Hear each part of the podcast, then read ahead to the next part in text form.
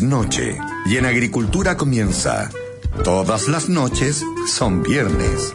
Una hora de conversación interesante y reflexión entretenida junto a Fernando Villegas. Una presentación de Climo, la forma inteligente de climatizar los espacios. Y Agencias Briner, corredores de seguro. Muy buenas noches, estimados amigos. Eh, todas las noches son viernes. En el programa anterior mencionamos al paso, a propósito del tema que estábamos hablando, un texto eh, indio de la India que se llama Bhagavad Gita. Se escribe B larga H A G A B corta A D Bhagavad y Gita o Gita sería mejor G I T A Bhagavad Gita. El Bhagavad Gita mm, es un fragmento, otra cosa eh, Bhagavad Gita significa algo así como, significa la canción del Señor, se refiere al Señor de todos los señores, digamos. Y es una escritura hindú, que está escrita en versos, en sánscrito, y es parte de otra cosa, es parte de una épica hindú también que es el Mahabharata. El. Eh, yo creo que les conté más o menos brevemente en qué consistía. El Gita, o el Bhagavad Gita, es un diálogo que se produce entre un príncipe que está a punto de librar un combate, el príncipe Arjuna, y Lord Krishna, que sería como la encarnación de, la divinidad. El, el, príncipe Arjuna, como les digo, está en el campo de batalla, su ejército estará listo para entrar en combate, frente a él en el campo de batalla está el enemigo, y Arjuna se queja y, y dice, ¿para qué voy a entrar en combate? Em, cuando ahí al otro lado Incluso hay amigos, hay parientes, vamos a matarnos a otro a título de que esto no tiene sentido. Y no, no tiene interés entonces en declarar, en iniciar las, las acciones, digamos. Entonces se le aparece Lord Krishna y que le dice básicamente que cumpla con su deber como guerrero, como Shatrilla, que es la casta guerrera.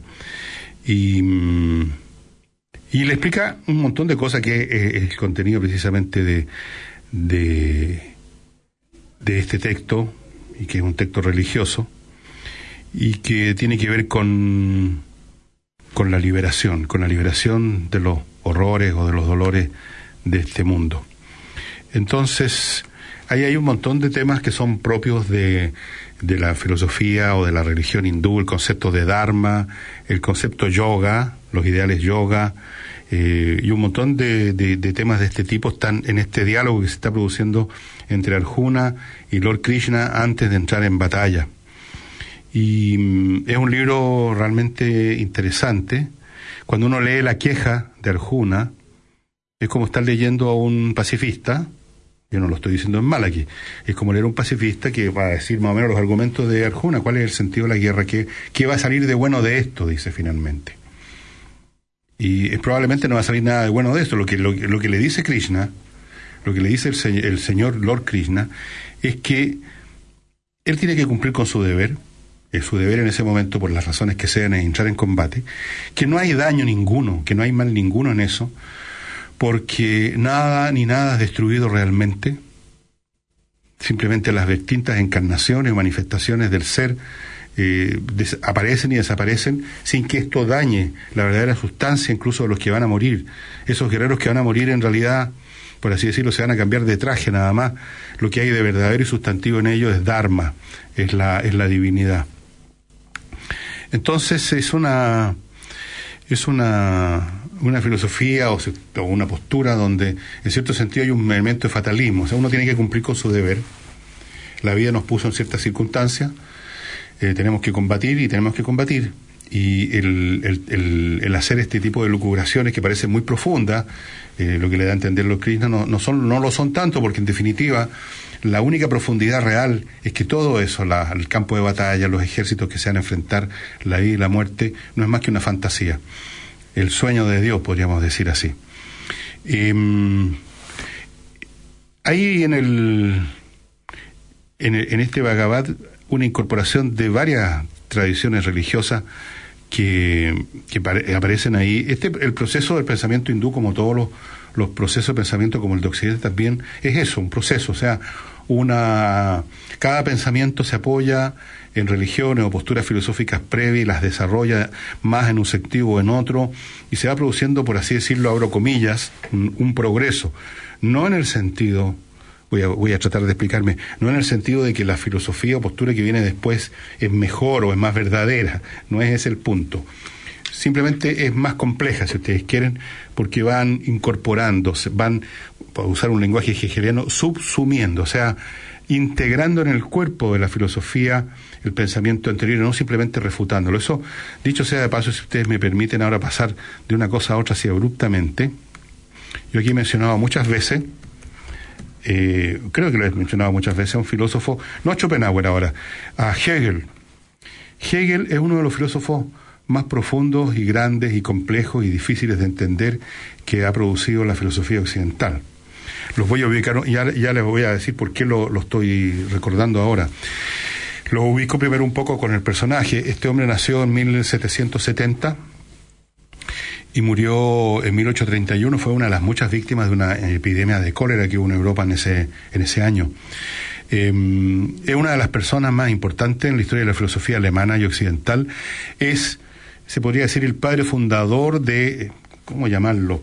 El idealismo entendamos idealismo no como, como se usa la palabra habitualmente, como una persona que tiene puro, tiene ideales. No, no, no es eh, idealismo no significa eso, que es una persona buena, que piensa en cosas buenas, que es idealista.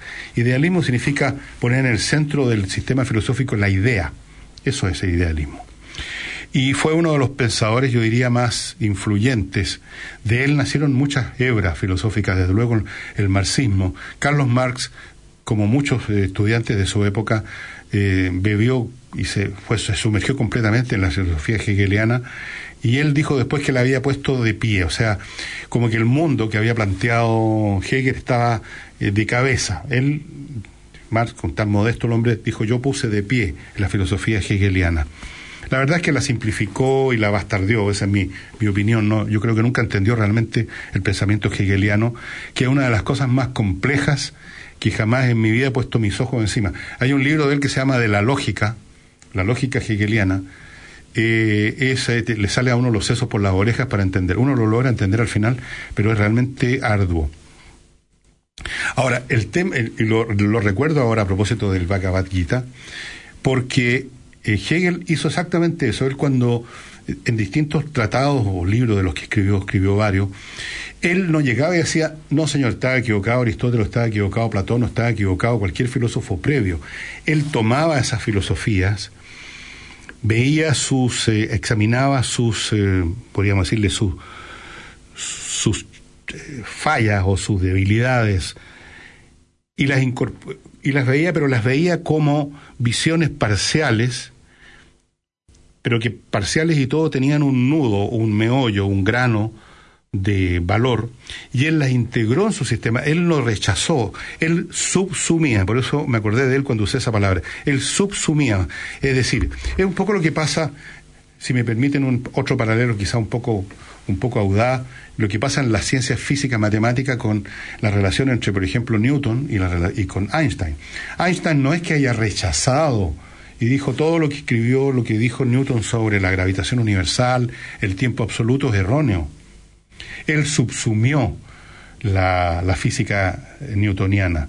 Él desarrolla un, cuerpo más complejo que la, física relativista, que a su vez ha sido subsumida por físicas más complejas todavía, eh, las teorías ahora que se están desarrollando son de una complejidad que escapan completamente de mi comprensión, ni siquiera del ABC del asunto, pero sí me doy cuenta que no es un tema de rechazar, sino que es un tema de integrar y ver en qué condición específica, parcial, esa, ese punto de vista, esa teoría funciona. Por ejemplo, eh, en el mundo en que nos movemos nosotros en la Tierra, podríamos decir que los físicos son todos newtonianos. En el, en el, en el ámbito del espacio y tiempo dentro de la Tierra, eh, se puede ser newtoniano. Se puede pensar el tiempo como absoluto. Se puede decir, por ejemplo, que hay una simultaneidad entre lo que yo hago aquí y lo que hace alguien a 10 kilómetros de distancia, porque las distancias son tan cortas que los procesos relativistas, que las relatividades, que se manifiestan claramente en, a nivel cosmológico en la Tierra no. Entonces, uno, por supuesto, que en muchos sentidos acepta, toda la ingeniería acepta la física eh, newtoniana hasta cierto punto, por así decirlo. Cuando se entra en otros temas más complejos, ya tenemos que recurrir a otros modelos matemáticos, físico-matemáticos.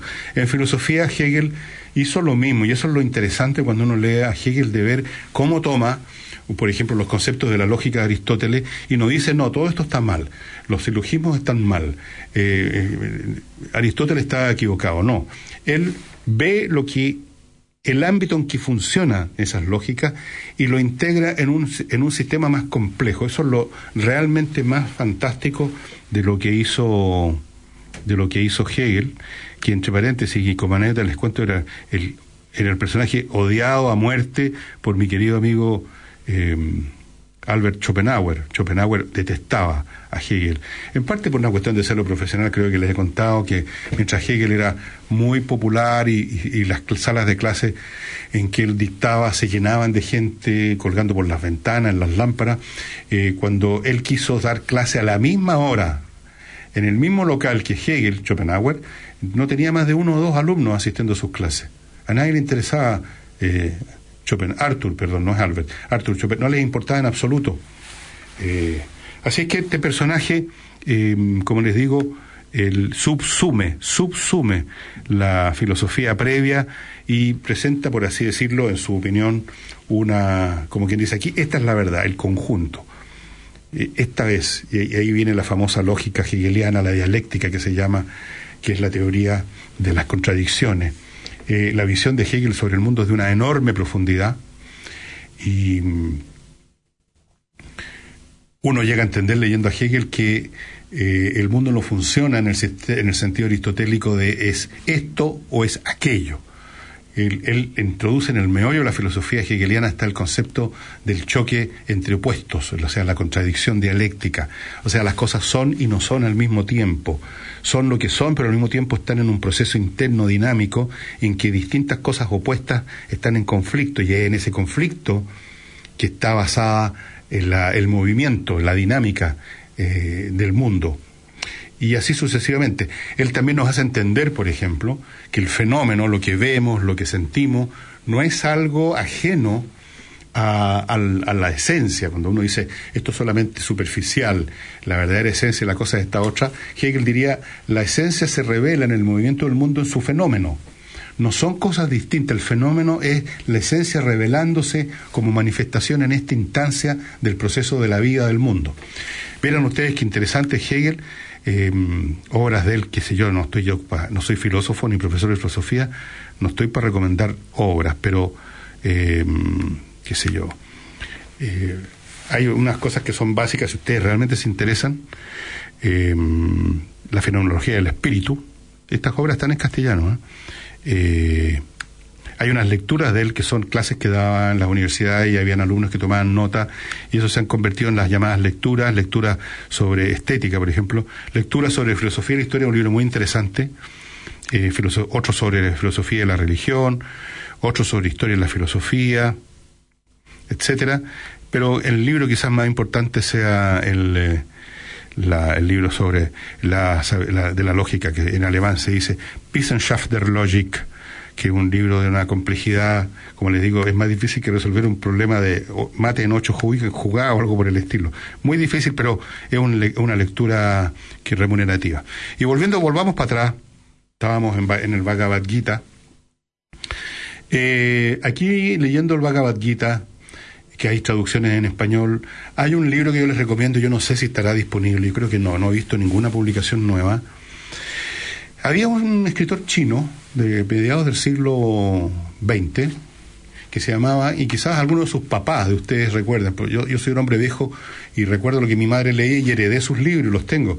se llamaba Lin Yutang, este filósofo. Un hombre muy agradable, muy simpático, que escribió un montón de cosas, por ejemplo, un famoso libro que se llama El arte de vivir o La sabiduría de vivir, que es un libro muy, muy entretenido, y escribió unos compendios, uno de filosofía oriental, uno de la filosofía china y otro de la filosofía de la, de la India, digo de la India y no hindú, porque el hindú, el hinduismo es una religión, o sea, una vertiente de pensamiento o de postura filosófico religiosa entre muchas otras. Incluso una postura materialista en la India. Y él recorre toda esta filosofía y es muy entretenido. Bueno, yo ahí fue donde eh, vi esto de Arjuna y de Lord Krishna que le dice, no se preocupe de ir a la guerra y que van a morir porque no muere nadie en realidad. Este es un juego cósmico. Oye, ¿te acuerdas que antes había que pegarse un pique a un lugar para rentar una película? Y tenías 24 horas para devolverla. Ah, no, chao. ¿Y te acuerdas que antes había que ir a comprar parafina en un bidón para calentar tu casa? ¿Parafina? ¿En tu casa? Así como cambió la forma de ver películas, Climo cambió la forma de climatizar tu casa. Con Climo, climatiza tu casa por un costo único mensual desde 25,990 pesos al mes. Tu casa calentita en invierno y fresquita en verano. Conoce más en miclimo.com y cotiza ahora. Te sorprenderás. Climo.com. Era hora de innovar en climatización. Seguro se trata, llame al 22 496 5000 y en solo tres tonos, un profesional estará a su servicio entregándole la mejor atención. Seguros para empresas y personas, seguros de bienes físicos y financieros, seguros de vida y salud. Más de 85 años al servicio de nuestros clientes. Agencias Brinner Corredores de Seguros, la calidad de servicio que usted necesita. Este año me gustaría recorrer Europa. A mí me encantaría construir la piscina para este verano. Yo quiero empezar con mi emprendimiento. Yo me aburrí el auto. Me quiero comprar una moto. ¿Y tú? ¿Cuál es tu proyecto? Porque queremos hacerte la vida más simple. Te presentamos Préstamo Personal Vice, un plan perfecto para tus proyectos. Pídelo y conoce nuestras condiciones convenientes con la flexibilidad que necesitas para concretar tus ideas. Infórmate más en vice.cl. Banco Vice, simple para ti. Infórmese sobre la garantía estatal de los depósitos en su banco o en www.sbif.cl. Deportes en Agricultura, con la información deportiva del momento. Es una presentación de Hyundai Camiones y Buses, una empresa indomotora. Nueva Signature Guacamole de McDonald's, placer en crear. Scotiabank, auspiciador oficial del Campeonato Nacional. El presidente de Santiago Wanderers, Jorge Lafrenz, respondió a los dichos del presidente de la Corporación Santiago Wanderers, Pedro Cordero, quien llamó traidor a David Pizarro por irse de Wanderers a la U. La persona que hizo declaraciones, digamos, yo estaba incluso en el sur, digamos, regresé anoche, y la hizo declaración a título personal. La corporación, tengo entendido que también es una declaración donde indicó que no correspondía a este tipo de declaraciones. No, esto no corresponde para nada, que, la gente tenga la certeza. Por supuesto que el fútbol se mueve por pasiones, puede haber gente que, que, que lo que tenga un descontento como él se fue, pero esto no, no, no debe ser así. Solo una marca de calidad mundial se preocupa de apoyarte para tomar buenas decisiones de inversión. Aprovecha solo por noviembre y llévate tu nuevo camión Hyundai con un espectacular bono de hasta un millón y medio más IVA para equipar tu camión. Consulta por modelos disponibles en todos nuestros concesionarios a lo largo de Chile. Hyundai Camiones y Buses, marca de calidad mundial, una empresa indumotora. Ahora para los paladares más exigentes, la nueva Signature Guacamole de McDonald's. Y échale los balazos, güey. Oh. ¡Chingó el cabrón! ¡Órale! ¡Sigan cantando! Doble carne bien jugosita, paltita, tomate, lechuga, quesito fundido. ¡Órale! La nueva Signature Guacamole de McDonald's es todo lo que te gusta de México. Recuerda, desde ahora toda la línea Signature también la puedes elegir con pollo o carne. Parecen una barra alentando a su equipo, pero no. Son clientes de Scotiabank que obtuvieron un 50% de descuento en las entradas para el campeonato con sus tarjetas de crédito Scotiabank. Escuchémonos un poco más. Parece que también se hicieron hinchas del banco. Hoy, tu pasión está más cerca que nunca. Vive toda la pasión del campeonato Scotiabank y compra tus entradas con 50% de descuento con tus tarjetas de crédito Scotiabank. Hazte cliente hoy. Más información en scotiabank.cl. Infórmese sobre la garantía estatal de los depósitos en su banco en sbif.cl. Pronto, otro contacto con la mejor y más completa información deportiva.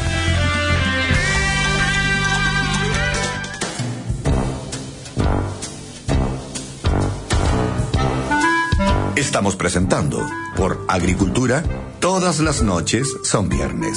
Un encuentro diferente con Fernando Villegas.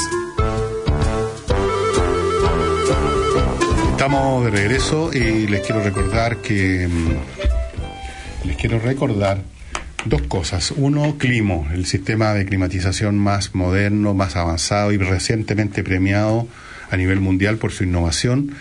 Eh, para climatizar su hogar, su oficina, su fábrica, lo que quiera climatizar. Esto significa climatizar, tener un dispositivo que cumple todas las funciones en verano, refrigera, en invierno calefacciona y en cualquier época del año mantiene en la temperatura que usted quiera.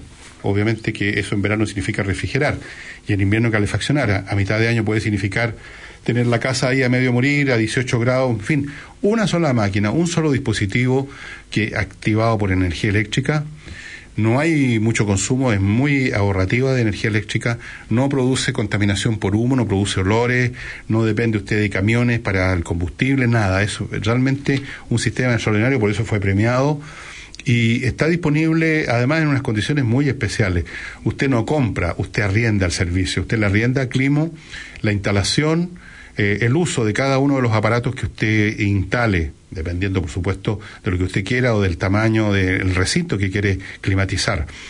Estamos hablando de un arriendo que no va más allá de las 26 mil pesos mensuales. Si usted saca cuenta, esto es bastante más interesante económicamente que lo que cuesta mantener funcionando, por ejemplo, una estufa eléctrica o una estufa a gas, fuera de las demás externalidades, el olor, los, los peligros, todo eso. Usted realmente entra en un nivel de climatización propio del siglo XXI. Olvídese de todo lo que conoció para atrás. La diferencia entre los sistemas antiguos y Climo es como la diferencia entre los primeros celulares que pesaban una tonelada y los actuales que son verdaderos computadores. Es otra cosa y si usted quiere disponer de él, como ya lo está haciendo más y más gente en Chile, incluyendo empresas, tiene que entrar al sitio miclimo.com y, y simplemente seguir las instrucciones que aparecen ahí para hacerse parte de esta de este servicio. Usted simplemente ahí le van a informar qué es lo que tiene que enviar, dónde sus datos para que eventualmente lo visiten los técnicos de Climo.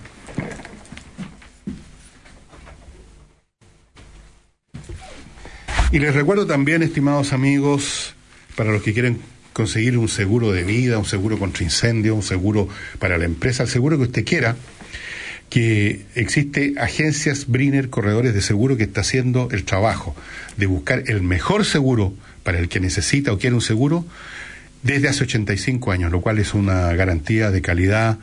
Eh, Nadie sobrevive, en menos en el ámbito financiero, si no es realmente bueno, 85 años. Fuera de eso tienen ellos una certificación de calidad ISO 9001. Estamos hablando entonces de una agencia que le va realmente a conseguir a usted el seguro que usted necesita y le conviene.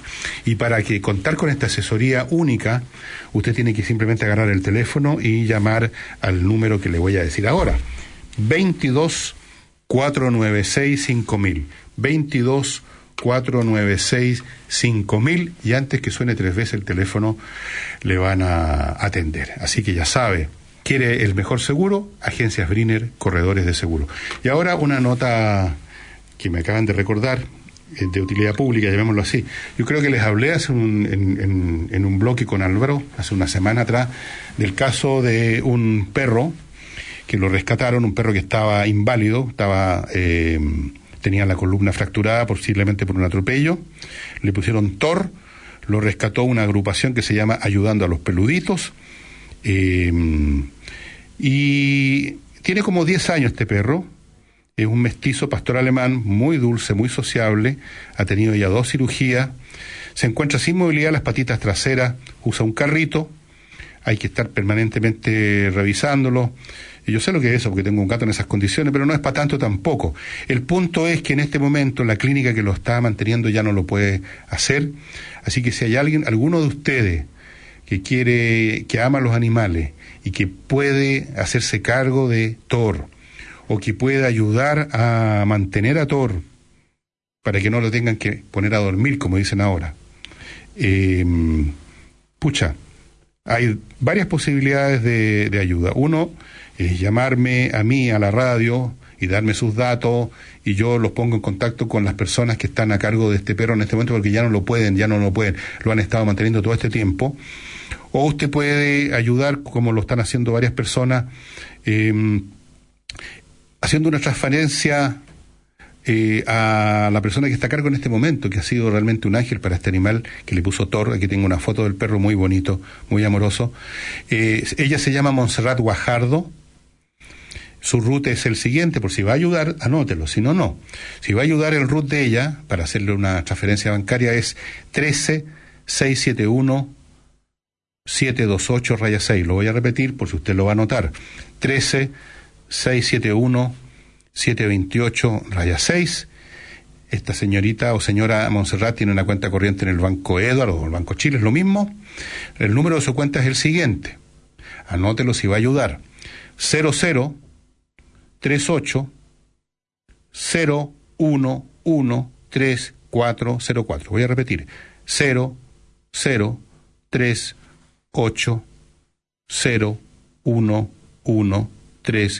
3 8 0 1 1 3 4 0 4. Y el eh, mail de Montserrat es monseguajardo, todo pegadito, monseguajardo arroba gmail.com. Eh, también tiene una cuenta root, por si prefiere, eh, voy a darla, da lo mismo con donde la envía la plata. Cualquier plata vale, sirve, dos lucas, tres lucas, diez lucas. Eh, de lo contrario, bueno, el número es 13 671 728 raya 6. En el fondo es el, root de, de, de Montserrat. Así es que aquí estoy viendo a Montserrat. y tengo un video aquí del, del perrito, muy amoroso. Eh, usted dirá, pero ¿cómo vamos a mantener o vamos a ayudar a un perro? Si yo les digo, se puede hacer.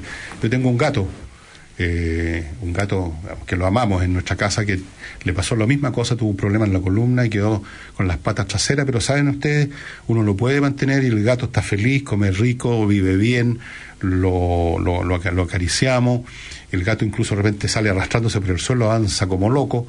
Eh, el, remedio que lamentablemente mucha gente recurre al tiro por pura flojera, esa comodidad, es, ay, pongámoslo a dormir. Yo no pongo a dormir a nadie y la Montserrat tampoco puso a dormir a nadie. Y si hay algunos de ustedes que piensan como yo, pónganse en contacto conmigo. Ah, pueden mandar un mail a, a la radio, pueden llamar por teléfono a la radio y, si la cosa funciona, eh, yo les digo, bueno, ustedes tienen los datos de Montserrat de todas maneras, en realidad no me necesitan a mí. Cualquier cosa, en todo caso, estoy disponible. Y ahora volvemos al programa propiamente tal y vamos a poner un poquito de música. ¿Qué les parece? ¿Sí o no? ¿Sí? bueno, les voy a poner el primer movimiento de una sinfonía, son seis minutos nomás, no se asusten, y vale la pena escucharla, de Haydn, que es considerada por muchos, y yo me incluyo, como, como la, la quinta esencia de lo que podríamos decir el concepto de clásico en la música. No solo por la estructura, cómo está construido este movimiento, esta sinfonía, con la básica, con la estructura típica de lo que se llama la forma sonata, o sea, tema con variaciones, sino porque además por el espíritu, por la, por la elegancia matemática de la, y la proporción de las partes, es, como decía alguien, como estar viendo el Partenón.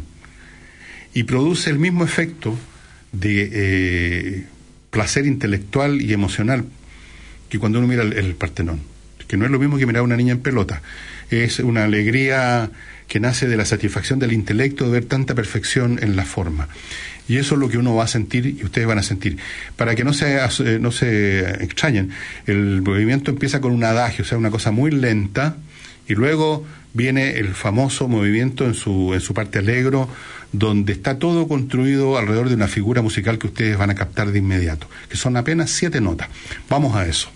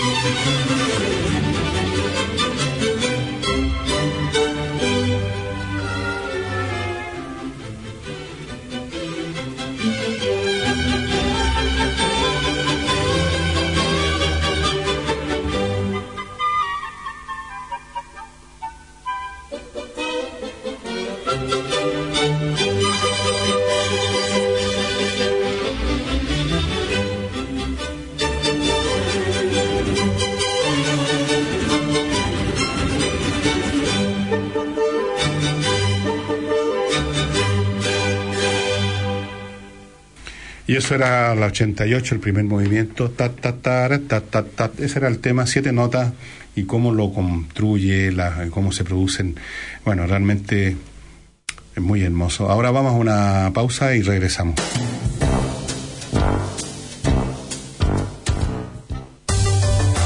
Cuando hablamos de seguros, debemos acudir a los mejores. Agencias Briner Corredores de Seguros, más de 85 años entregando la mejor atención a nuestros clientes. Marque el 22 496 5000 y en un máximo de tres tonos, un experto atenderá sus requerimientos. Seguros para empresas y personas, seguros de vida y salud, seguros de bienes físicos y financieros. Agencias Briner Corredores de Seguros, la calidad de servicio que usted necesita.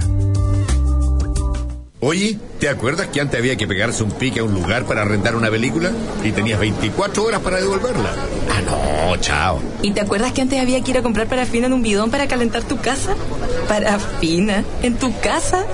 Así como cambió la forma de ver películas, Climo cambió la forma de climatizar tu casa. Con Climo climatiza tu casa por un costo único mensual desde 25,990 pesos al mes. Tu casa calentita en invierno y fresquita en verano. Conoce más en miclimo.com y cotiza ahora, te sorprenderás. Climo.com, era hora de innovar en climatización.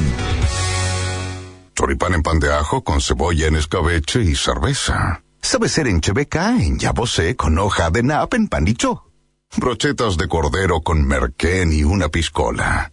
La copis una kenmer con do de cor de taste bro. Cuando la comida va y vuelve, Antiax. Combate la acidez con Antiax.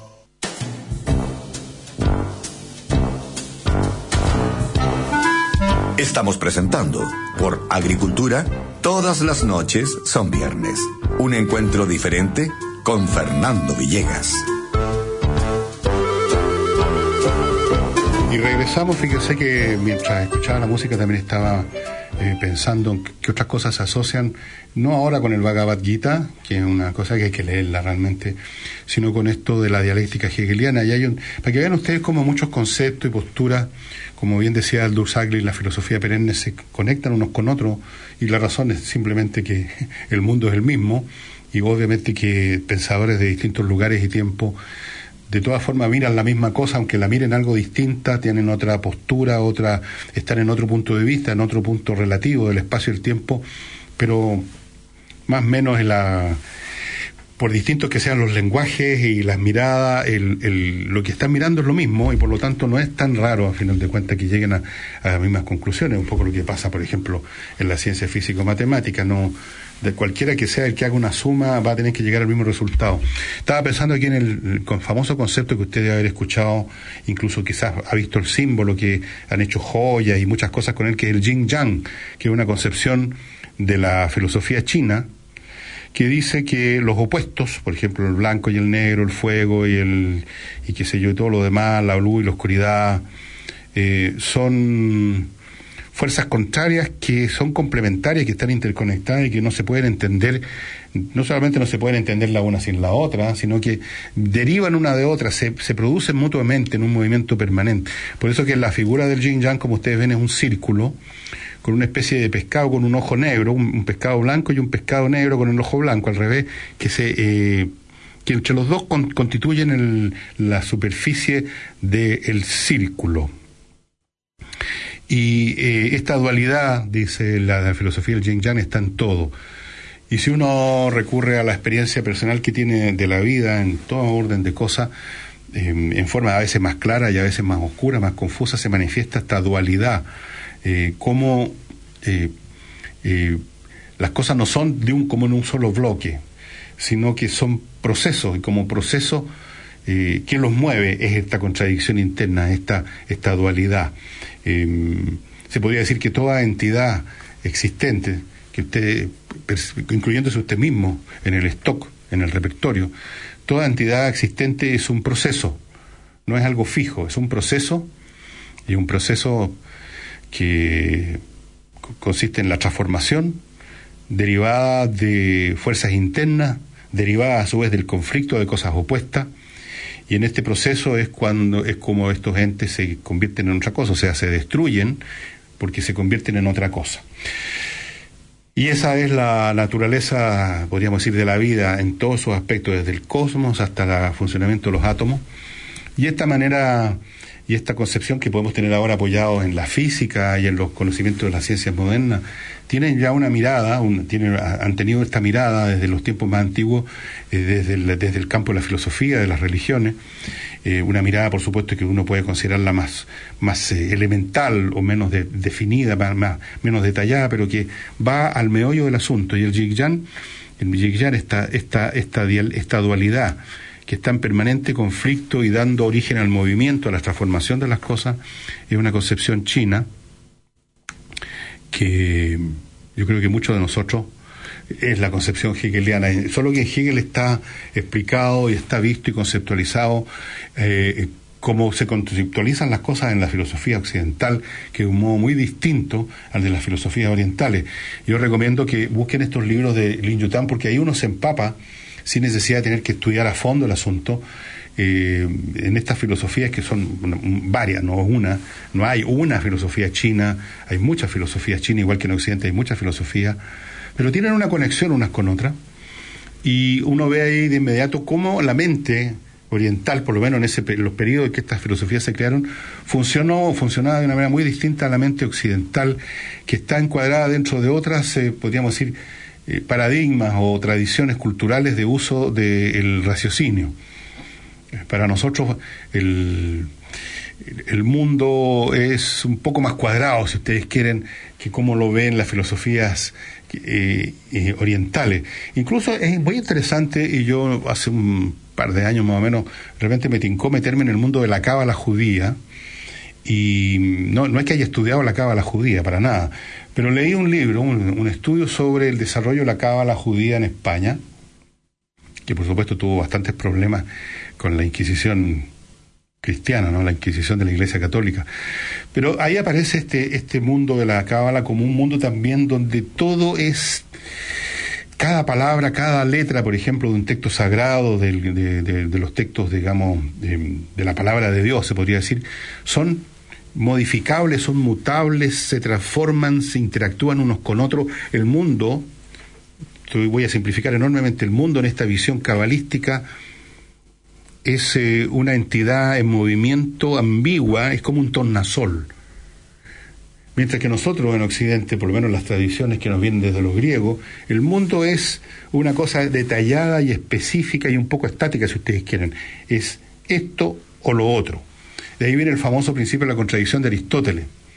Eso, el principio de la contradicción de Aristóteles, no encaja en estas filosofías orientales, donde eh, la contradicción no se rechaza, sino que se considera, no se, no se rechaza como un error del, del, conocimiento, porque esto es blanco o es negro, no. Se entiende que la contradicción es parte del ser mismo de las cosas, que es una visión, yo creo, bastante más profunda pero que tiene también sus bemoles porque conduce a modos de pensamiento que dificultan, por ejemplo, la adquisición de la ciencia, el desarrollo de la ciencia, que requiere, especialmente en sus inicios, una visión más cuadrada, si usted quiere, más matemática, más precisa, eh, más de modelos de laboratorio, que esto de concebir que todo es todo, todo puede ser todo, todo se transforma, todo está en permanente cambio, una concepción así dificulta fijar las cosas para estudiar sus correlaciones. Fíjense ustedes que en toda la ciencia occidental, la ciencia, la ciencia en general, eh, usted ve la relación entre las cosas como entes independientes que tienen una relación causal. Como si el mundo fuera un montón de bolas de billar que son entes aparte que se conectan, se pueden conectar cuando impactan uno con otro. Pero no hay una unidad orgánica entre una bola y la otra en el billar, ¿no es verdad? Hay una visión mecánica del mundo, si ustedes quieren. Y eh, una visión mecánica que se expresa estupendamente en la filosofía y en la física del siglo XVII. Em, después la cosa sí se puso más compleja. En la, por ejemplo, Einstein con la teoría de la relatividad, podríamos decir, perdónenme lo físico por lo que voy a decir, podríamos decir que introduce un elemento bueno, por supuesto, relatividad, introduce un, un, elemento que rompe esta fijeza. Por ejemplo, rompe el, concepto de tiempo absoluto. El tiempo es el mismo para todos los puntos del universo, que es la visión tácita de la, de la mecánica clásica. El tiempo es como, una, como un río inmenso donde todos Estamos todos, todos, nosotros aquí en la Tierra y los que viven en un planeta, en otra galaxia, estamos todos metidos en el mismo río avanzando a la misma velocidad y en la misma sustancia. E- esa, esa visión fue destruida por Einstein, por cierto.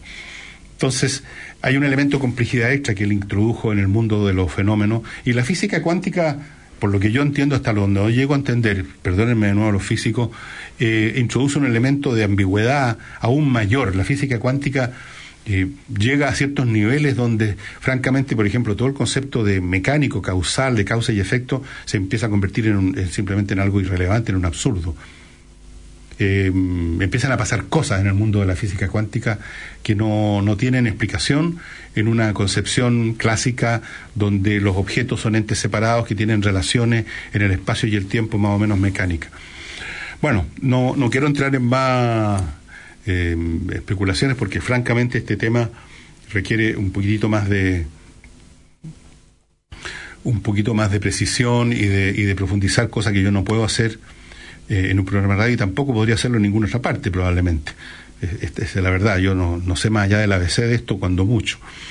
Em, sí, puedo hacer recomendaciones. Hasta ahí llega mi, mi cacumen en estas materias. Para los interesados en la filosofía china o hindú, o las dos, yo creo que pueden encontrar en estas librerías de viejo que están por montones acá en Providencia, llegando a las Torres Tajamar, estos libros de Lin Yutan, que es súper interesante. Voy a buscarles a Lin Yutan, eh, porque fíjese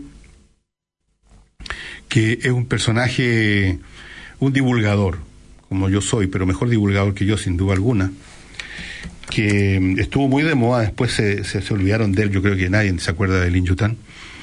La importancia de vivir es el libro que el primer libro que yo leí era un libro que tenía mi madre en su biblioteca y que es extraordinariamente entretenido, extraordinariamente entretenido.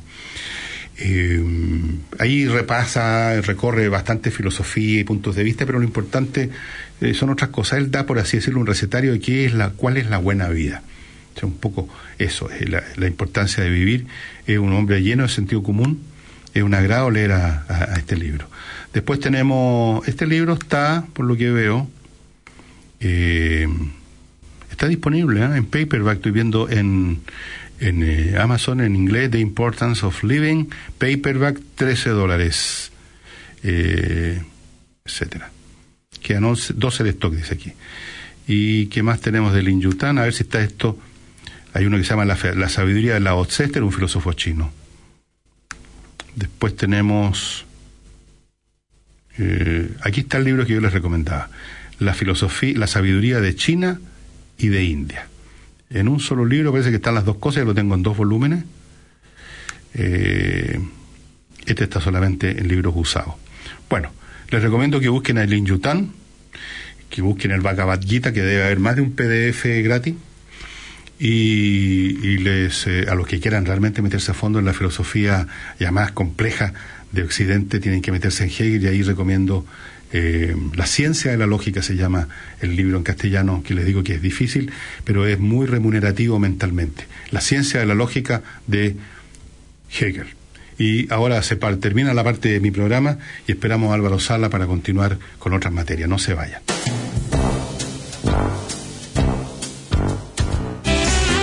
Es hora de El Consejo Inmobiliario, con ofertas y las mejores opciones para la compra de su propiedad. Una presentación de Inmobiliaria Noyagam, con su edificio de Ezequiel Fernández 1938, Ñuñoa.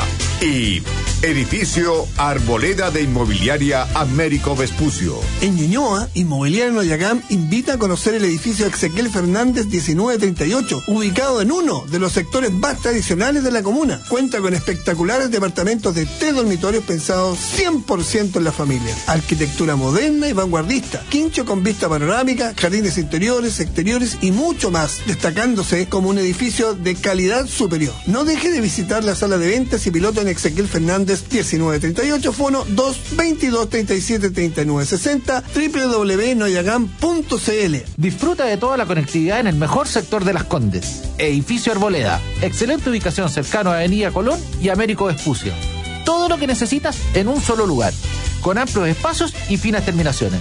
Descubre un diseño único a un precio irrepetible. Departamentos de 3 y 4 dormitorios de 100 a 237 metros cuadrados totales desde 6.660 UF. Visite nuestro espectacular piloto en Avenida Américo Vespucio 984, esquina Cristóbal Colón Las Condes, o entra a www.iarboleda.cl. Fue el Consejo Inmobiliario, una presentación de Inmobiliaria Noyagam, con su edificio de Ezequiel Fernández 1938 Ñuñoa y Edificio Arboleda de Inmobiliaria Américo Vespucio.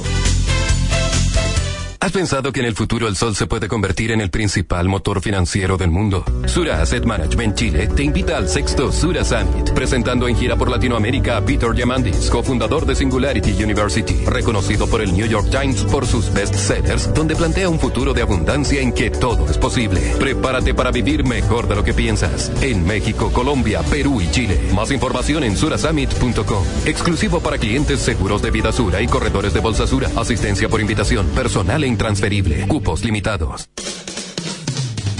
Deportes en Agricultura, con la información deportiva del momento.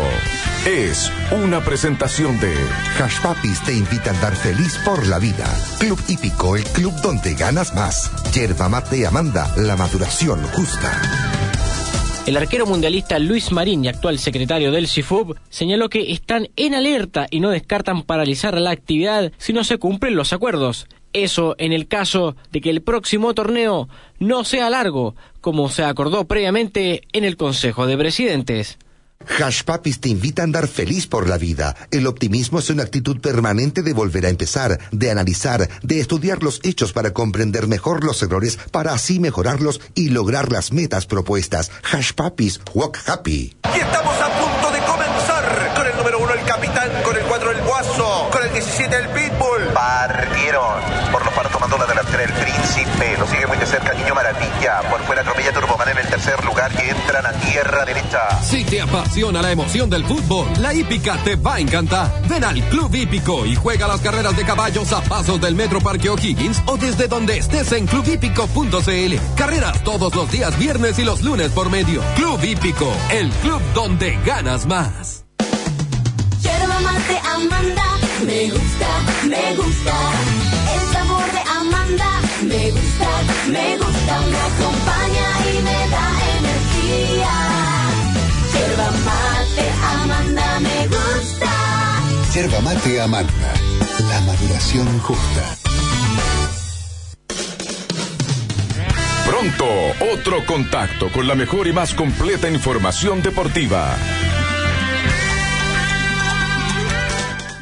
La experiencia de viajar comienza antes de que el piloto diga. Puertas en automático, cross-check y reportar. Antes de que te den la bienvenida. Welcome, sir. Comienza a disfrutar antes de llegar a tu destino. Bienvenido al Banco de Chile Travel Lounge del Aeropuerto Internacional de Santiago. El único salón VIP exclusivo para clientes del Banco de Chile con tarjetas de crédito Travel Club, donde vivirás una experiencia de confort y relajo con diseño de vanguardia, cava de vinos premium y excepcional gastronomía para comenzar un gran viaje. Infórmate sobre los cupos y accesos en bancochile.cl. Agricultura 92.1 en Santiago. En Osorno 92.1. Disfruta al máximo del sol con los lentes polarizados Polyblock de óptica Schilling, ya que eliminan los reflejos de la luz natural y bloquean el 100% de los rayos UVA y UVB, ayudando a prevenir el deterioro prematuro alrededor de los ojos. Encuéntralos en ópticas Schilling, tu salud visual en las mejores manos. Tus ojos lo mejor. Por calidad, Schilling. Ópticas Schilling. Ver y verse mejor le indica la hora. 10 de la noche. 58 minutos.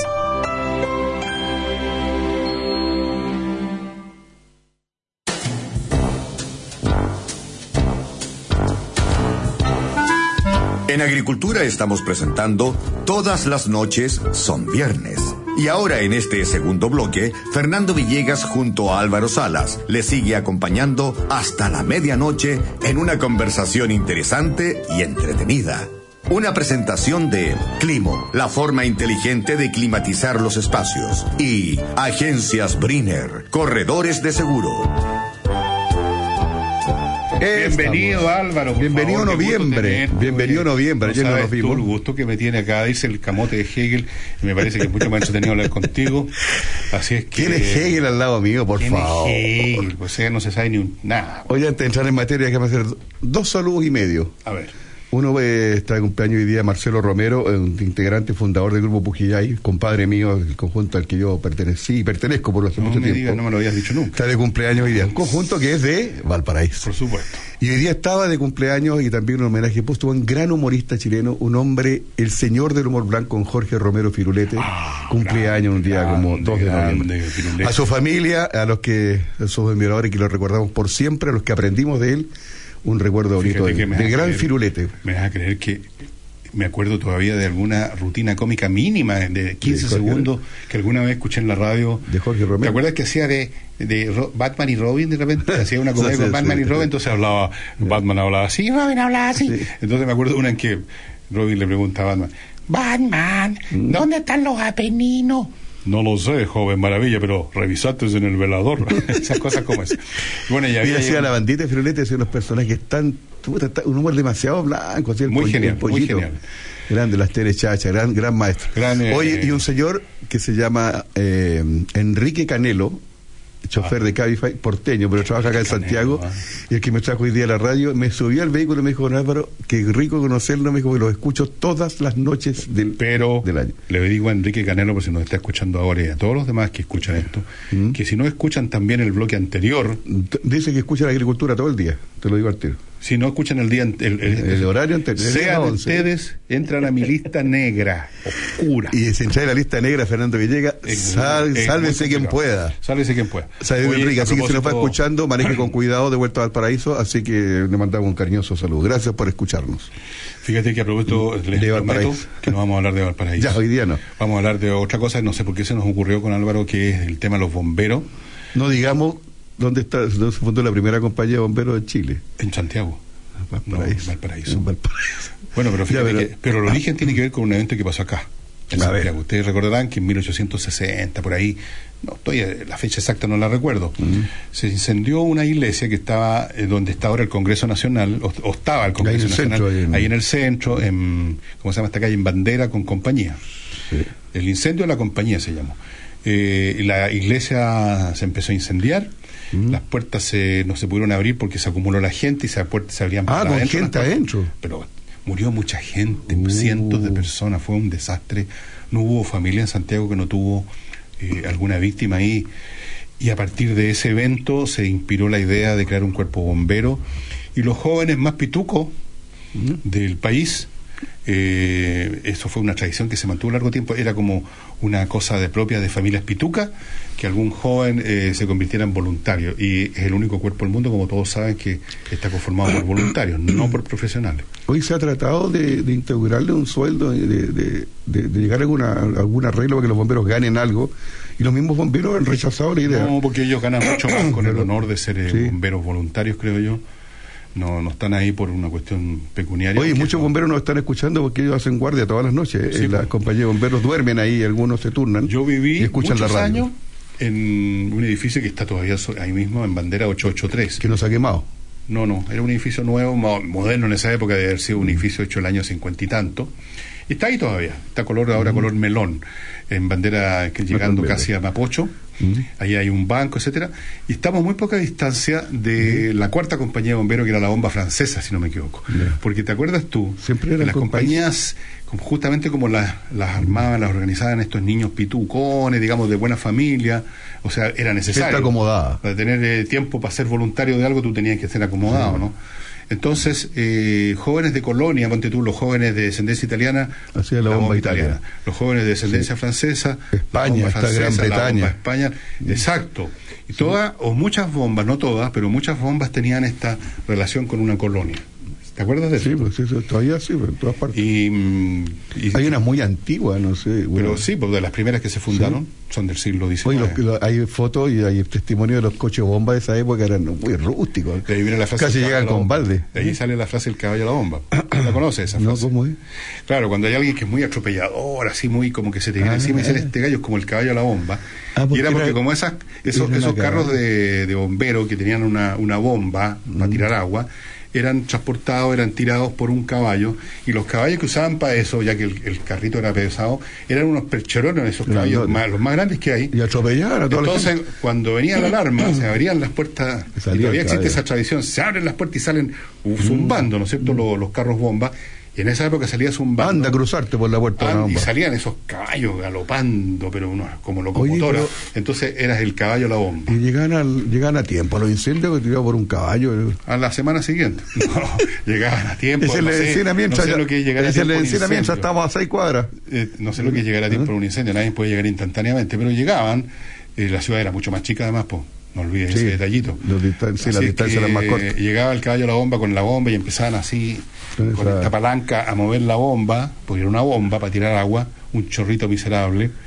Y, pero en fin, eh, y lo más interesante eran los uniformes. Cada bomba tenía un uniforme distinto, ¿te acuerdas? Un Mm. Sí, color pues, los colores distinto, el distintos. casco. De manera tal que cuando había estos funerales que tú recordaste el otro día de un bombero y desfilaban Se todas pone las compañías para mantenía, despedir a su- mantenía parada, pues, salían, no, todas las bonito, medallas y todas las muy cosas. bonito. Yo vi N de eso eh, porque pasaban justo por la calle Puente que está.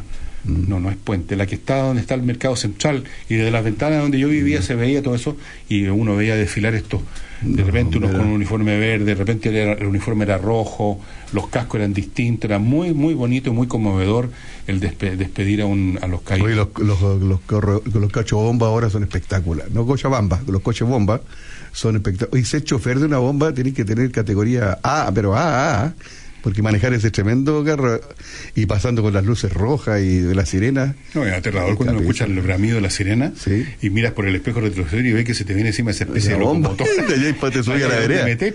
Oye, y son enormes, son súper modernas, son modernas. Y los bomberos tienen esa, esa capacidad, donde estén, dejan, se levantan, están durmiendo, donde estén, están en una fiesta, en una comida, y se van, y se van subiendo a la bomba a medida que va pasando, se van, se van comunicando. ¿Por dónde va a pasar para esperarla en tal esquina? Oye, Y se- yo no me he dado cuenta porque ahora vivo. Y se van vistiendo adentro del carro bomba. Cuando, cuando había un incendio, empezaban las sirenas de las bombas, que era para convocar el- justamente a los bomberos. a la- yo no, ¿Siguen usando sirenas? Yo creo que ya no, deben tener otro sistema Mm. más. no, ya porque no los se- no escucha la sirena ahora. Mm. Porque ya no se escucha esta cosa que era un bramido que agarraba, abarcaba la ciudad completa. En mi ciudad, para no decir Valparaíso, La- la cuando, de empezaba la alarma de incendio se escuchaba en todo el paraíso, de Claro. verdad era- y era para avisarle a los hombres que hay un incendio. Ahí te empezaron, y empezaron a comunicarse con la casa, con la caja central. la- la- y- y- y No habían y había- teléfono. Y había, una que decía, eh, se, se llamaba el comandante, o sea, la tercera, cuarta, sexta compañía. y- ellos, y ellos ordenaban quiénes, depende del sector, que lo que estaba más cerca. No había otra forma de convocar a los bomberos. No. No había celulares, y incluso habían pocos teléfonos estacionarios. No todos tenían teléfono en su casa, poca gente Sí, tenía po. teléfono. Así que era ese el sistema, la sirena para que para convocarlo.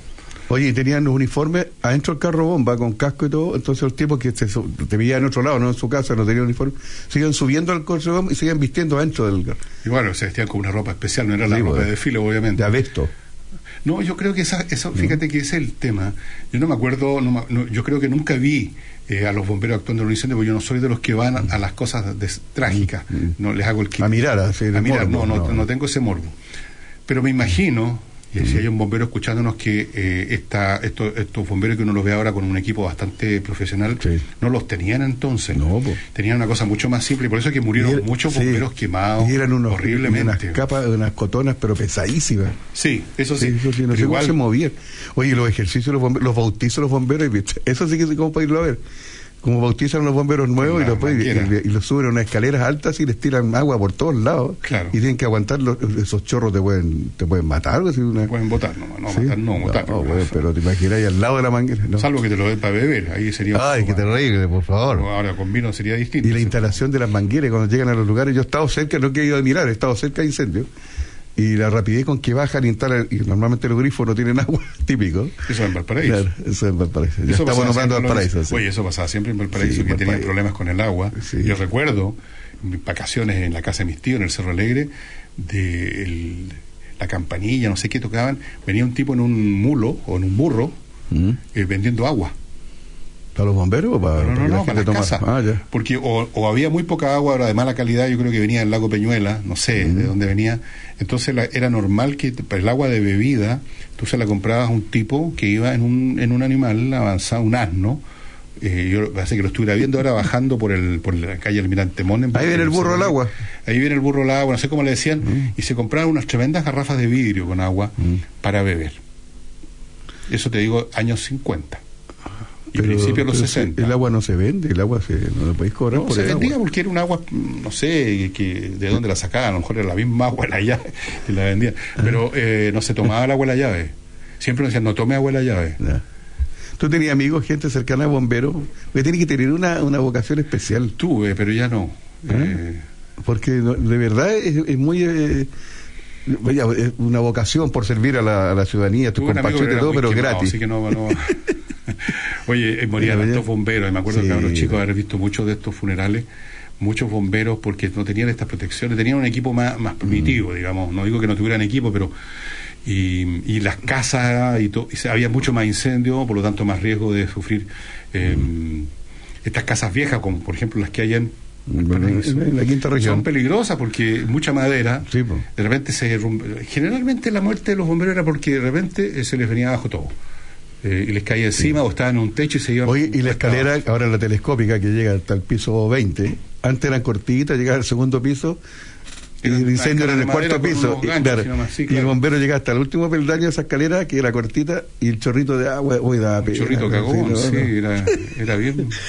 No, no, no pagaba ni una, pero, pero se ha ido modernizando la cosa. Qué bueno, Además, fíjate que los bomberos los tienen por un barrio y un fregado, porque cu- cuando hay un accidente y hay que limpiar la calle de, de las Sí. cosas que quedan en los accidentes terribles, sangre y resto, son los bomberos los Y que para los rescates, por gente para, que para queda- para el bombardeo de la moneda, eran los bomberos los que llegaron a... No, y en los accidentes donde queda gente atrapada en los vehículos, el bombero Los que tiene bomberos. las herramientas para O rescatar. sea, son rescatistas de todo. Esos Sí, son los sí, es verdad, en el es verdad. Y algo de pirómano tiene que haber, se le- de repente nosotros los pu- no, no, pero algo, algo. No, nada. Es que mira, los pujillay ensayábamos, nos prestaban, y le, le agradezco hasta el día de hoy ahí en, en la, la acera en Valparaíso, una compañía de bomberos nos rentaba, porque después de las 7 de la tarde no había más movimiento y nos prestaban ahí para ensayar. Y de repente estaban ahí en escuchar el ensayo nuestro, los bomberos que estaban de turno de guardia, decían, y no, ha estado fome este mes, hace como dos meses que no nos ni un llamado. Como diciendo, qué bueno, decíamos nosotros. Sí, pero es que uno como que quiere acción. Pero ¿Sabes no. tú, a propósito, ya saliendo de Chile, los bomberos que encuentro admirables son eh, los bomberos que actúan en los incendios de bosque.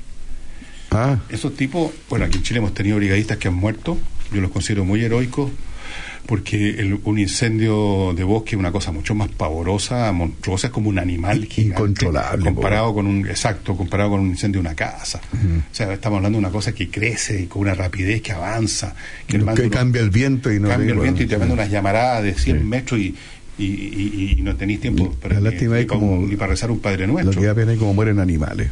Ah, sí, bueno. Sí, pero, bueno. En que fin, eh, yo espero que este verano, este verano que viene del verano De una vez 18, por todas, esta vez, pero yo no creo porque no, ya no tengo confianza en este Mm. régimen ni en este país ni en nada ya como organizan mal las cosas, que esta vez tengamos, pero no lo vamos a tener. Alguna un- prevención, un equipamiento, sí. un equi- Fíjate que yo no entiendo por qué no se ha iniciado un sistema de vigilancia de bosques basado en una tecnología que ya casi un juguete está disponible, que son los drones. Sí, pues, ¿verdad?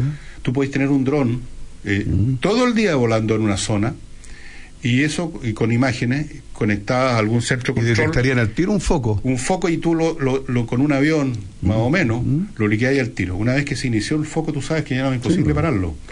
Si la verdad es que los bomberos lo que hacen, los bomberos que atienden los incendios forestales o incluso los aviones, es tratar de limitar, pero no apagar. No pueden apa- tú no puedes apagar un incendio de bosque tirándole agua encima. Tú lo que puedes es ir más o menos marcando zonas para que circulen los brigadistas. y Los brigadistas a su vez tampoco pretenden apagar el fuego, pretenden parar el fuego hasta cierto punto.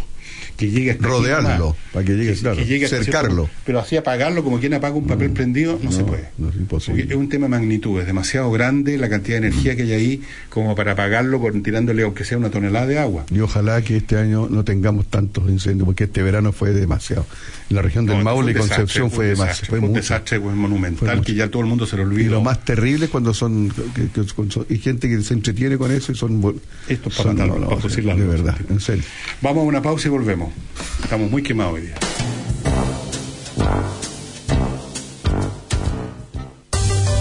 Seguro se trata. Llame al 22 496 5000 y en solo tres tonos un profesional estará a su servicio entregándole la mejor atención. Seguros para empresas y personas, seguros de bienes físicos y financieros, seguros de vida y salud. Más de 85 años al servicio de nuestros clientes. Agencias Brinner Corredores de Seguros, la calidad de servicio que usted necesita.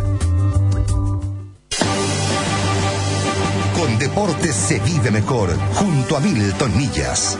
Es una presentación de Clínica Med. Devolvemos a los deportistas a su hábitat. Hoy, ¿cuál es la mejor superficie para salir a trotar?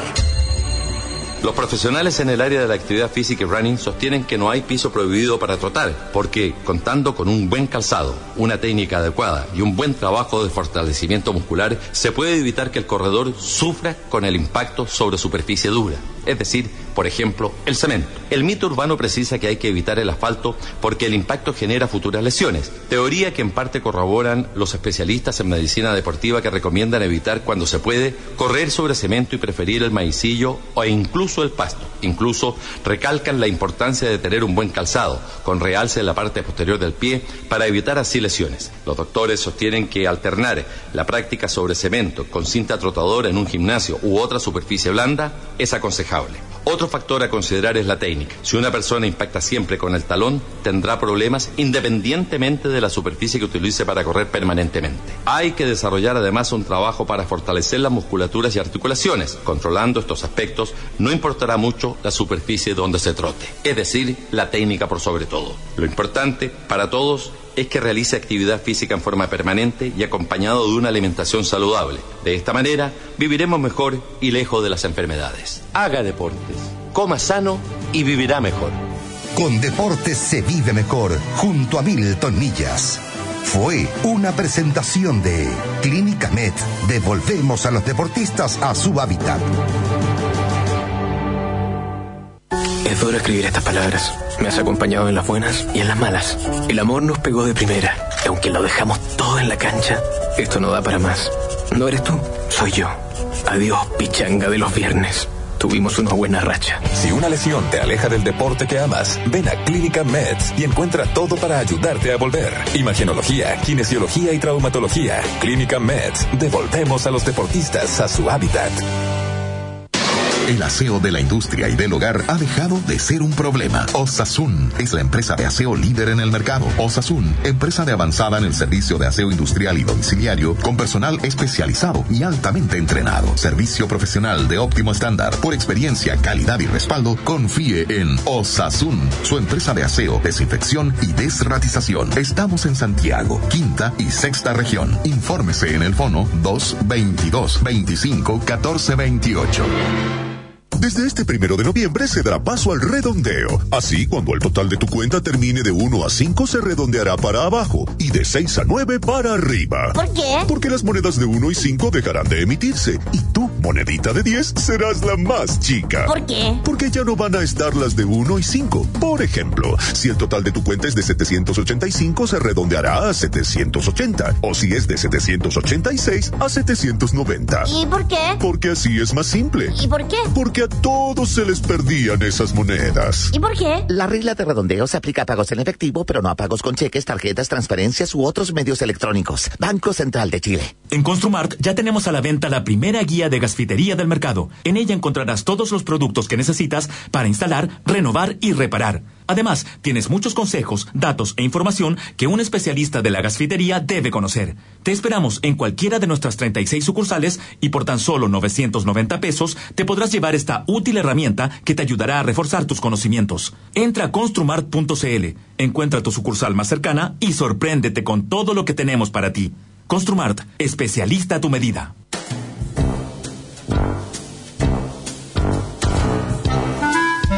Estamos presentando por Agricultura. Todas las noches son viernes. Un encuentro diferente con Fernando Villegas y Álvaro Salas. Llega un día especial dedicado a, a los bomberos de ¿Sabes lo Chile. que yo creo que deberíamos tener si yo estuviera a cargo, como tú me nombraras jefe de los incendios? En primer lugar, un sistema de vigilancia en todas las zonas boscosas de Chile basada en vigilancia aérea permanente con drones, que se puede hacer. Y tiene que ser aérea, de la única forma. Aérea. Centros de control que tengan, que, que tengan todo cuadriculado, sepan, ah, en este punto. Y eh, aviones de contundentes eh, dispuestos en distintas partes que puedan llegar en poco tiempo y apagar los focos y después llegan los brigadistas a terminar el asunto. Eso sería el sistema. Muchos que te están escuchando están pensando ya, pero ¿y cómo financiamos eso? Y es el eterno problema. Bueno, pero si no hay costó- plata para eso, te van a mucho decir. más costó mucho más los incendios de este verano pues, que además dejaron un tremendo daño sería mucho más barato es mucho más barato apagar un incendio que está recién empezando. preverlo. a barato no solo en el sentido de los billetes sino que desde el punto de vista del- de, la, de la ecología de la economía. O sea ¿cuánto cuesta un bosque quemado? si es por eso. No se recupera, aquí en años. bueno, pero no van a hacer nada de eso, sino que si lo que hicieron, creo que el plan que sacaron para este año es que van a haber unos cuantos brigadistas más y van a rentar unos cuantos aviones más, pero eso eso no es cambiar la estructura del sistema, simplemente agrandarla un poquito. Pero Ojo, no todas estas medidas son para atacar el incendio ya iniciado. Nada, es, Claro. nada es para prevenirlo. Hay que concertarse en el foco Mm. y para eso se requiere vigilancia aérea permanente y aviones que puedan llegar rápido, o helicópteros que puedan llegar rápido a la zona y no esto de que como ha pasado en todos estos incendios, no, no, el helicóptero ya había, eh, el piloto se fue porque ya eran las 5 de la tarde y se acabó su jornada de trabajo. ¿Te acuerdas de ¿Cómo? este avión, el, la polémica con este avión grande que vino, el, ¿cómo Sí. se llama? El que apagaron incendios en un rato. No, si no los apagaron. No, no, pero, ayudó, pero ayudó, ayudó, ayudó montones, sí, po. Todo lo que- no, eso fue la vergüenza más grande que ha tenido. Qué terrible. Que, le- que Que lo trajo una todas las particular. dificultades que le pusieron. A la persona por traer- Oye, pero ¿cuánto nos va a costar? Oye, ya lo vamos a aceptar, pero siempre y cuando que todo lo paguen ustedes. No, y hubo un encargado- Una mezquindad, una penquería. Hubo un encargado de una autoridad que dijo, no, eso no va a resultar, si ese avión no sirve por la... Por la el- No, ah, claro, tenía que defender su postura, que no habían contratado aviones de ese tipo, entonces estaban, tenía que defender su decisión penca con otra penquería. no. Una penquería de otra Es penquería. una plata malgastada porque no va a servir de nada. Y el avión salvó mucho, mucho, mucho. El, No, y después trajeron otro avión grande, el Ilyushin este de Rusia, y empezaron a ponerse las pilas, pero ya era tarde, pues, siempre todo hacen tarde. Reaccionamos muy tarde. Siempre lo Como decía un amigo mío, los bomberos nunca llegan al incendio antes que este empiece. Bueno, en el caso de los ¿Cómo? bosques tiene que ser así. Sí, pues, en el Tiene caso de los bosques. Ahí, ahí, ahí muere el chiste, de verdad tiene que estar antes. Drones, señores, drones. Drones. que son baratos, drones con cámara. Y no ladrones. Y centro de. No, eso tenemos, nos sobran. Bueno, Drones. pero vamos a ver qué pasa este verano. Aprovechemos la tecnología si no los avances. tanto incendio va a ser porque la Virgen del Carmen es chilena. Pero no va a ser porque tengamos un mejor sistema. Y esto, te digamos, no es culpa solo de este gobierno. Te digo, miráis Mm. No, para atrás, esto es transversal, 20 gobiernos sí. para atrás no quieren hacer la inversión, no quieren hacer la inversión porque ay, vamos a tener los aviones parados. y. Por último, los pueden arrendar. Sí. Pero además, por último, debieran tenerse. Porque fíjate que el resto del año, cuando no hay incendios, esos aviones sirven para entrenar a los pilotos, para, para Sí, cualquier po. cosa. E incluso pueden servir para incendios en- urbanos que sean muy grandes. Yo vi en, una, en YouTube, por ejemplo, un avión con, de combate de incendios en Estados Unidos, incendios forestales, pero que en el caso que en una carretera había habido un accidente y se estaban quemando dos camiones gigantes. Llegó un avión a pagar. Y llegó un avión y tiró la cuestión y se ¡bum! Bueno, ahí lo pagó de un paraguaso Claro. todo. De un paraguaso. Eso, eso, pero Oye, no se quiere hacer el gasto, se gasta en pura estupideces en contratar a cientos y miles de parásitos al Estado, pero para eso hay plata. Para eso hay plata. Claro, Claro. los aviones no votan, los compañeros sí. Esa es la realidad, porque los. Oye, en los países que, que se le paga a los bomberos ganan, hay gente que se dedica a ser bombero nomás, entonces tienen No, y son tan... eh, ganarán eh, buen son sueldo. tan, yo creo que son tan... Son tan eh, son personas tan dedicadas y Igual a comprometidas ganar. como los nuestros. Sí. No son meramente... No están ahí por la plata. plata. No, no, no, porque nadie que quiera ganar plata, simplemente si por eso buscáis una pega menos peligrosa para Sí, ganar pues. plata. No creo que ganen mucha plata tampoco, ¿no? No, verdad. Hay varias seriales de televisión con protagonistas Sí, bomberos. sí, ¿ah? sí, es verdad. Yo no he visto ¿Verdad? ninguna, para hacerte franco. No, no, no, pero yo sí, sí. No, veo, no veo mucha tele, como dicen los, los- Pero de verdad, sí, el, bombero. Y los bomberos de que hicieron. Los, de que pasaron a la historia son los del bueno de las Torres Gemelas también, que fallecieron Los tantos ahí. ¿ah? Los bomberos de Chernobyl. Los de Chernobyl Eh, también. Eso es lo más heroico de todo. Eso fue lo más heroico. Lo más Eso sí que estuvieron. Eso sí que... Porque los de acá los pilló sorpresa toda esta cosa, nadie Estos se esperaba. que la muerte. ¿Ah? Estos de Chernobyl sabían que iban a morir y de la muerte más horrible que hay, que quemado por radiación. Mm. Eh, o sea, fueron a morir. Y se presentaban de voluntarios, ¿no? La historia de los bomberos de Chernobyl, que no eran solo bomberos. Sí, es una película. Había soldados, militares, incluso civiles que se que se pusieron de voluntarios para ir en los helicópteros a tirar plomo y otras cuestiones para ir tapando el, el asunto. Ellos sabían Sabiendo que iban a volver. Murieron todos. Todos, todos, murieron todos, con- en, en medio de espantosos dolores y sufrimientos. Todos fueron declarados Se héroes de la Unión Soviética. En esa época existieron, los declararon a todos héroes de la Unión Soviética y con toda razón. Pues realmente... ¿Qué año fue Chernobyl? ¿Qué pasa rápido? el tiempo? 88, 89, por ahí. Cáchate, sí. 80 y tanto, sí, por las décadas de los 80. Esos son los bomberos más heroicos que yo conozco. Pero dieron la vida por Pero en general todo bombero lo encuentro que es un poco heroico porque por supuesto él no sabe si va a morir, Mm. pero está corriendo, pero sí sabe que corre el riesgo de morir y morir quemado. Por favor. Ay, ay, ay. Ya. Eh, un cariñoso saludo a todos los bomberos que nos están escuchando y, que están en sus cuarteles ahí. Un admirativo saludo a todos los bomberos. Mm, Qué trabajo más loable. Que es una cosa, sí, realmente impresionante. Que Yo, haya gente así. yo quizás no habría servido para bombero. Soy asmático y el humo me, me ahoga. Y Imagínate, eh, antes que lleguen al incendio te tienes que estar atendiendo. a ti, Atendiéndome güey. a mí, cállate. el único herido de Álvaro Sala que le dio ataque de asma. Oye, había grandes asmáticos, mira, cambio bruscamente de tema, no sé, estaba leyendo un libro que grandes asmáticos en la historia que, que por ataques de asma tuvieron, ¿sabes tú que Napoleón era asmático, Napoleón Bonaparte? Sí. Y le dan fuertes ataques de asma y a veces tenía que suspender, oye, mañana atacamos, ¿sabes que no se suspende mañana la revolución? enemigo que mañana, claro, Sí, porque estoy que- con asma. Vamos a esperar si de aquí a la tarde se No, con el enemigo, que tengo asma, hombre. y es verdad, eh, eh, y el ataque de asma de- suspendía suspendía batallas y, que- la revolución. Yo no podría, el humo me hace pésimo. Yo soy humorista, pero igual me hace Bueno, mal. fíjate que una de las batallas más importantes que ¿Mm? de Napoleón y que la perdió, que es Waterloo, la última batalla que Sí, pues. libró, donde se jugaba la suerte de Europa, dicen. en un momento dado, él estaba mal de salud, ya tenía un problema Aparte del estómago y toda la cuestión. Entonces, en un momento dado, como a las 2 o una de la tarde, cuando ya la batalla se estaba desarrollando, pues las batallas en esa época duraban horas de horas, Sí. eh, se retiró a, a una a, a dormir, a, a- Se sentía rato, mal el hombre. y en ese rato, uno de sus mariscales, el mariscal Ney, tomó Mm. una de las decisiones más Importantes. estúpidas que Ah, se puede- cuando atacó creyendo que el ejército inglés estaba empezando a retirarse Mm. eh, atacó con la caballería oye eran como 10.000 caballos con sus respectivos jinetes Mm. atacó a la infantería británica que se formó un cuadro que se llamaba en esa época se formaba en un cuadrado por todos lados digamos Mm. y ponían las bayonetas entonces los caballos no jamás un caballo va a atacar una bayoneta una cosa Sí, puntúa. Y de ahí les disparaban y todo lo demás. Y ahí se fue aniquilada gran parte de la caballería francesa por una decisión de Ney que era un tipo ¿Cuál fue la decisión de- eso atacar pues atacar, Atacar eh, igual nomás. atacó. Y, cuando, na- cuando Napoleón se, se vuelve digamos Se mejoró. se, Se sintió ya mejor. era tarde ya pues ya eh, el mariscal había atacado Tráiganme al mariscal para acá.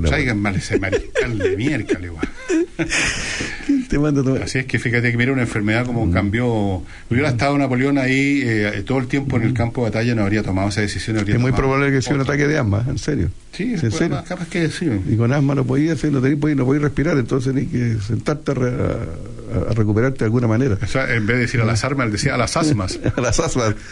Era, las asmas las carga el diablo, decía. Las asmas. Era- era-. Y él estaba sepultado en el cementerio de los inválidos ahí en París. Es inválido. ¿no? Es Y él murió inválido. Es un tremendo, es una tremenda tumba. O sea, está como en una. O sea, tú estás en una, en una Sarcófago. sala así de mármol, mucho mármol por todos lados, y está como en un piso inferior. O sea, tú miras como a un socavón abajo, que es otra sala, pero varios metros bajo ti, y ahí está, eh, bueno, hay fotos, ustedes si quieren verle una tremenda cuestión. Oye, la gente es un, lugar turístico, la gente entra a Sí, saca pues, sí, yo fotos. estuve ahí, yo estuve ahí. Y bueno, en los inválidos hay otros personajes célebres de la historia francesa que están sepultados, pero la tumba principal La de es la de Napoleón. Ahí está. Napoleón Bonaparte. El cuerpo lo llevaron ahí después que estaba en Santa Elena, tú sabes, estuvo un montón de tiempo, lo bueno. llevaron ahí, lo trasladaron en 1820 y tanto. Eh, Sí, lo llevaron ahí, fue toda una ceremonia. Él murió en, la, en Elba, en la, en, la- en Santa Elena. Santa Elena. Santa Elena. Oye, a propósito de Santa Elena, estaba- Dijiste Santa Elena y me dio una Al terrible. Oye, qué, qué, bonita la historia. H, de- eso sí. Eso sí, esta es yo Santa Elena yo- con Yo H. soy devoto de Santa Elena con H, no con el otro. Santa Elena no lo conozco mucho. Hay un, un cerro también en Valparaíso, Santa Elena, también, grande amigo. Ah, para- ya, volvemos al paraíso, ya ¿viste? volvimos al paraíso. Eh, Oye, no, alguien se me fue la Bueno, sí. hay que nombrar ciudadano ilustre del paraíso, lo menos que Yo ya soy ciudadano ilustre. ¿Eres ciudadano ilustre? Sí, sí. Yo soy ciudadano del Soy ciudadano ilustre y soy representante eh, a nivel nacional e internacional. Soy delegado de Santiago Wanderers del Paraíso. ¿Sí?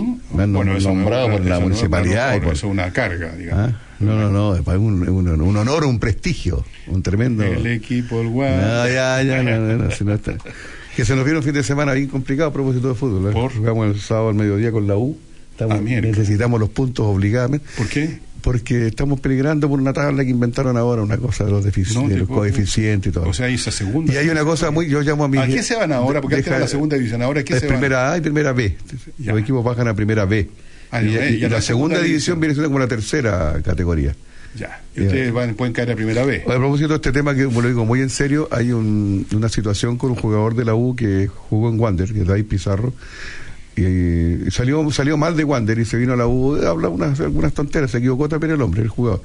Pero hay una, un sector de la barra de Wander y de la, de la hinchada de Wander que dice que no venga Pizarro porque lo va a pasar mal y hay muchas no, amenazas. pero no Por favor, por favor, no cometamos el tremendo error.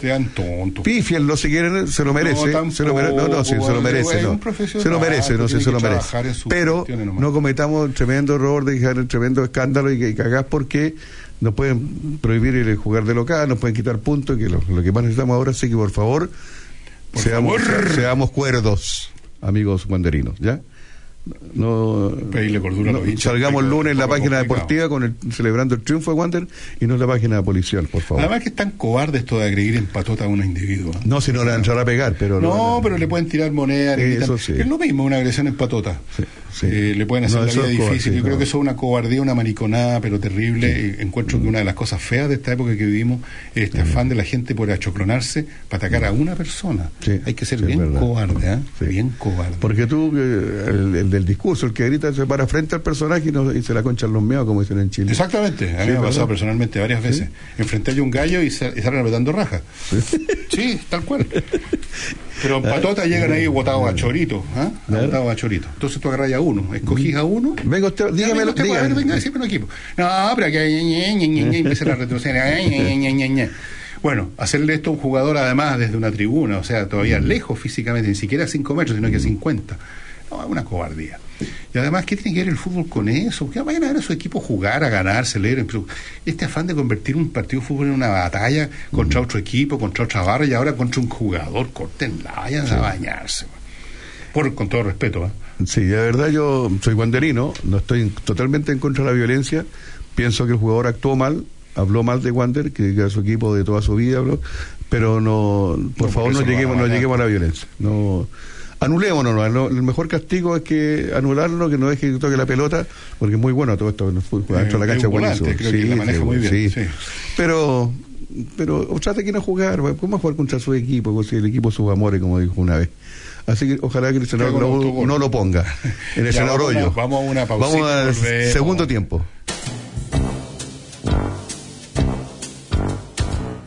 Oye, ¿te acuerdas que antes había que pegarse un pique a un lugar para rentar una película?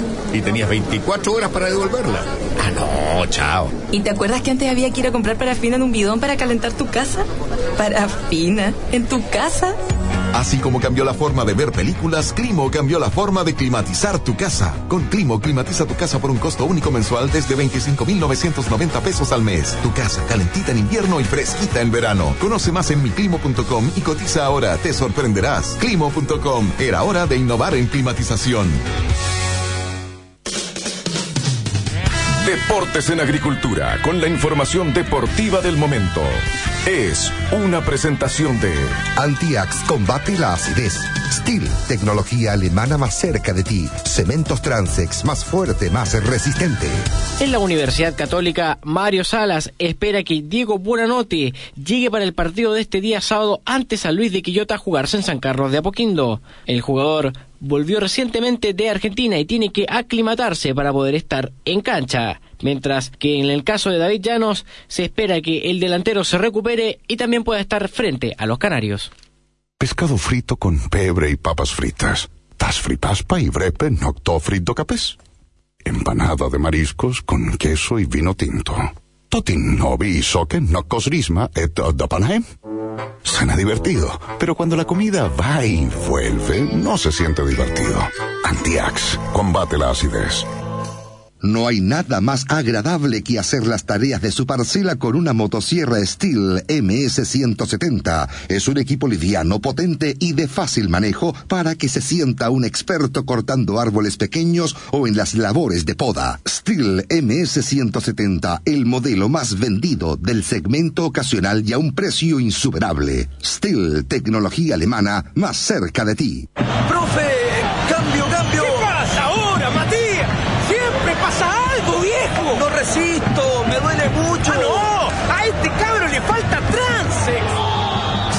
Resistencia. ¿Quieres cementos Transex? Más fuerte, más resistente. Y ahora saco nuevo formato de 25 kilos. Para más información ingresa en www.empresastransex.cl. Pronto, otro contacto con la mejor y más completa información deportiva.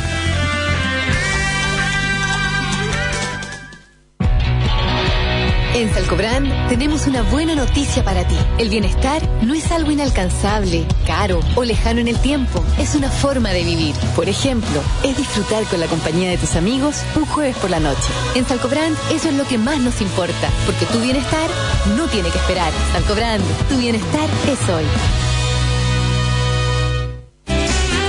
Es hora de El Consejo Inmobiliario, con ofertas y las mejores opciones para la compra de su propiedad.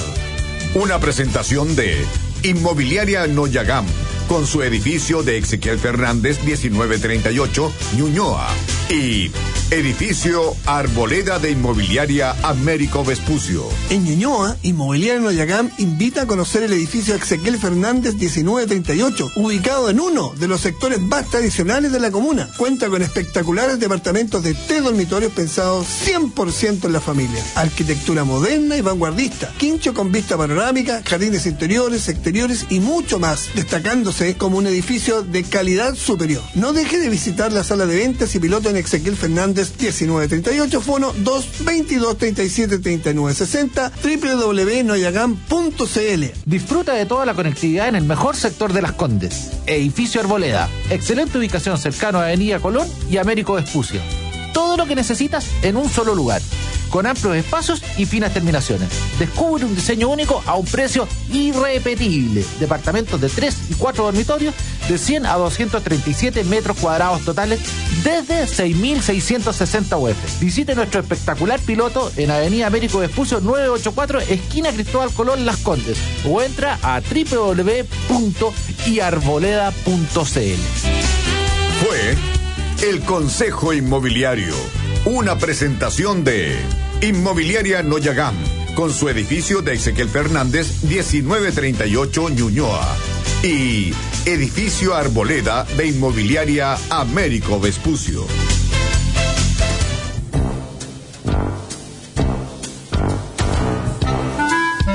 Estamos presentando por Agricultura. Todas las noches son viernes. Un encuentro diferente con Fernando Villegas y Álvaro Salas. Estamos de vuelta transmitiendo aquí de nuestros estudios en Valparaíso. No, no, no, estamos en Santiago. Estamos en Santiago. Oye, Eh, cambiando bruscamente de tema, ¿tienes por ahí a mano, Jaimito, el tema de Doménico Moduño, un puntapié a la ciudad? Fíjate que, venía- ayer estuve conversando con unos amigos de música y cómo han pas- pasado los tiempos. Fíjate que el Festival de San Remo, que creo que ya no se hace, en, en- festival precioso, en las mejores canciones, el año 72 fue el mejor Festival de San Remo. Todas las canciones eran buenas, eran extraordinarias y hasta el día de hoy se escuchan. Y, un- y Domenico Moduño te suena, te- Sí, me suena, gran me cantante. Volare, Volare, oh, oh. Y fue él presentó una canción que se llama Un puntapié a la ciudad, donde llamaba a que te rebelaras contra el jefe y, y salieras a vivir, a, disfrutar la naturaleza. Y el jefe hoy que trabaje solo él, que lo- el estribillo repite mucho eso, es una canción La que yo que la de tengo en mi repertorio. Y fue considerada en ese año, mira lo que son las de canción, canción protesta. Y no participó en la competencia, la dejaron que la cantara, pero fuera de competencia. Él no tenía opción a ganar ni a sacar ningún puesto por ser, eh, por incitar a la, a la, a la flojera en el fondo. Bien. Una canción, recordemos un pedacito, no, no el comienzo, porque el comienzo es un poquito lento, ¿m? pero el estribillo llama, la- escucha la letra y te va a decir, pero ¿qué tiene de, qué tiene de violencia esta canción? Mira, está por ahí, dice, Doménico Moduño. ¿Quién irá? Quiero dar un puntapié a la ciudad. Oh, amor mío, ven tú también. Y el jefe hoy, que trabaje solo él, trabaje solo él, que han hecho de mí, que me tienen siempre aquí. Solo soy como un robot que hace años dice sí. confesar Dice, una cosa esta mañana la- mis pulmones no quieren aire de calefacciones. Yo te voy a contar algo que es una confesión que hago aquí pública para toda la ciudadanía. Cuidado que está me escuchando el jefe. ¿eh? Detesto esa actitud de la protesta. El que protesta, que está siempre con esa cara y con esa cuestión. De la mano empuñada. ¿De qué protesta? Que le va mal, que, que es pencón, que le sale fue mal en la prueba, que, le- le- que no juntó plata, que trabajó como las pelotas. Y sale y en vez de, de, de- de reparar las cosas o, o decir, bueno, yo soy responsable de mi vida, salen a protestar. Entonces, en general esto de la protesta que suena para algunos todo lo contrario, como algo heroico, como algo glamoroso, la protesta. Hoy es el derecho a Lo encuentro- manifestarse. Lo encuentro anda, penca. Encuentro una actitud penca sobre la protesta, porque ¿qué es lo que es la protesta en el fondo? Es que yo tengo un problema y en vez de repararlo empiezo a, a- a quejarme. Oye, A patalear. eh, no, nunca me gustó esa cuestión de la protesta. El derecho a pataleo no tiene, tiene, tiene otras versiones. sí, Encuentro penca Sí. esa cuestión. Siempre no, siempre no, No, no le no encontré no ninguna se gracia a la- cons- al, al acto de la no protesta y, a, nada, y a la, y a la épica de la protesta y a la parafernalia de la protesta. La encontraba pestosa porque eh, es, es la, es el pataleo de los mediocres. O sea, el pataleo de los perdedores. Oye, el otro día empecé con un ¿Qué querés taxi, conversé con un taxista después de la de esa protesta que hicieron los taxistas en el aeropuerto, donde lamentablemente falleció un turista francés. pues, en vez de- Y yo en le dije, vez de- oiga, ¿y, y se consiguió algo? Nada, compadre. No, pero Un ¿por qué no conseguir, pues? Nada, o sea... ¿Por qué no tratan de mejorar Salimos los noticiarios, se hizo... Bueno, ahí tienes un la- ejemplo. la- Le sale una competencia que usa tecnología más avanzada y en vez de ellos ponerse al día, hacer el esfuerzo de organizarse y crear otros Cabify u otros Uber u otra lo que sea, como se llame, Ahora y dar un mejor servicio, salen a protestar, a quejarse para que llegue un tercero, el Estado, a mantenerles el monopolio y reventar a los otros. Yo lo encuentro penca eso. ¿Qué quieres que te diga? Y los taxistas con los que hablé en ese periodo de las protestas eh, no eran capaces de razonar. Al tiro se ponían en, en modo así conflictivo. No, pero es que nosotros gastamos, ¿qué gastamos qué? Eh, Y que pagamos- y al final, sí, sí. al final tú te das cuenta que lo que había hay unos tipos que querían conservar sin ningún esfuerzo extra de, de servicio, conservar su monopolio del transporte pasajero en vehículo, en, en auto. Oye, nos escuchan muchos Penca, taxistas. buen Nos escuchan muchos taxistas y déjame decirte que una vez Me están odiando en este momento, Y algunos, y algunos me dicen, yo les pregunto, les, les- les- les toco el tema, me dicen, sí, la verdad es que nos ha hecho mucho daño esto, estas nuevas eh, plataformas que han salido, pero escúchame, me dicen, y lo que yo antes, ahora gano el 40, el 50% de lo que ganaba antes. Y otros taxistas me dicen, ¿sabes, amigo? Eh, yo gano lo mismo, si es cuestión de trabajar un poco más nomás, si tenemos más competencia ahora, yo me estaba alguna hora antes, trabajo hasta una hora más tarde y gano lo mismo que ganaba antes. Y me dice, uno me dijo, y honestamente me dijo, los que más no han hecho daño, me dijo una vez un, dirigente taxista que me dio, es que nuestros mismos colegas de repente nos han hecho, ha sido la peor competencia que hemos tenido, la peor imagen, porque hay, hay algunos, no digo todos, que se han aprovechado, especialmente los turistas, y les cobran el doble, el triple. Entonces, a esa es la gente que nosotros tenemos que... que que, que- Pero eso es lo que hay que hacer y no salir a gritar y a Y vociferar. eso ahí, no, no ganáis nada. Lo me risa cuando dicen una, prote- una marcha autorizada y no autorizada. Y al final terminan todos en lo mismo. Si da lo mismo autorizado, autorizado, No, mira, al final terminan todos yo nunca me compré, como se compró casi todo el país, con una ingenuidad, esta cosa heroica de las marchas de los estudiantes, las protestas por la educación Mm. Los. Yo siempre pensaba y lo escribí desde el primer dije yo, si alguien considera que la educación que recibe en el colegio es insuficiente, ¿quién le impide leer más y estudiar más por su cuenta? Mm. Yo no les creí nunca de que estaban desesperados por estudiar más. Yo creo que eran la mayoría de ellos no tenían ni siquiera lo poco que les pedían en ese colegio supuestamente de educación insuficiente, ni siquiera eso lo cumplían. Eh, el estudiante típico decía, ay, pero ¿cómo vamos a estudiar tanto eh, profesor, profe? ¿Cómo vamos a estudiar dos capítulos? Porque uno nomás para la prueba. Entonces, yo nunca les compré y serían a protestar y la gente en su soberana ingenuidad, por no decir otra palabra, hoy los miraba, hoy los estudiantes, los idealistas que luchan por una educación superior. Las pinzas, cuestión. ¿Qué educación superior si la mayoría son una manga de porro? Ojo, independiente del gobierno que sea. Independiente, Sí, entonces sí, sí. uno sabe cómo son los estudiantes hoy en día, que pasan, gastan más tiempo tomando cerveza, mirando tonteras Mm. en el computador, eh, que estudiando, No todos, pero- leen, pero una no gran leen, no. Mm. saben ni hablar, y me van a venir a decir que de la noche a la mañana les vino un tremendo, un tremendo anhelo por una educación de calidad y salían a protestar. Y era otra manera de sandasimar y hacerse los choros y adquirir una sensación heroica, y los hueones, los periodistas le- les hacían entrevistas como que fueran personas importantes, y las cámaras y ponían unas caras. Todo ese paquetazo que nos vendieron hace tres o cuatro años, yo nunca me lo compré y creo que la, la- la- lo que pasó después me lo Me lo confirmó. Lo único que salió de todo ese movimiento es que unos cuantos de estos cabritos se Ahora convirtieron en diputados. Ah, Y se hicieron famosos, están ganando y se están forrando los bolsillos. Mira, ese fue todo el resultado de toda esa cuestión. Y otros perdieron el año.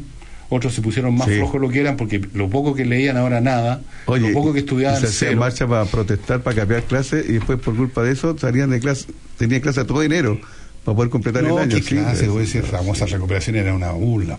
Ni los profesores ni los alumnos tenían interés realmente en recuperar nada. Eh, se juntaban en el colegio, se fumaban una, Yo una- creo una que cosita y después ya. Yo creo que hay otras, otros canales como para, para dar a conocer tu descontento, alguna vez, pero estaría a la calle sí, a hacer sí. destrozo, a quebrar. ¿no? Sí. yo nunca he sentido que haya algo, al- algo de mérito en el descontento y en la protesta. Yo creo que uno se las tiene que arreglar por su cuenta. Mm. Eres, estás en un colegio malo, estudia por tu cuenta. Yo estaba en un colegio bueno, pero me parecía insuficiente algunas cosas, compraba más libros y las estudiaba por mi cuenta, pues. Yo no iba a hacer una protesta. Es que absurdo. Oye, protesto, protesto, protesto, porque la educación es insuficiente. Anda a leer más libros, pues, huevón, me habría dicho yo mismo. Ahí está en la biblioteca. Ahí están los libros. Están a la mano. Anda a agarrarlos, pues. Punto. No, pero es que. pero es que prefiero pero es protestar, que- porque prefiero así- más entretenido protestar. Salimos, nos vemos choro con las minas y nos salimos en la tele. Y nos entrevistan en la tele. Ah, somos ya. famosos. Yo, mira, esta cuestión lo vi el 69 también, ¿no crees tú que esto es de ahora nomás? Cuando las famosas manifestaciones estudiantiles que los tontos creen que fue una cosa heroica, épica. Fue otra tontería descomunal, no pasó nada positivo. Lo único que pasó, por lo que yo me acuerdo, es que en las disciplinas universitarias, que en las clases que se hacían a cierta hora, se fueron todas las pailas.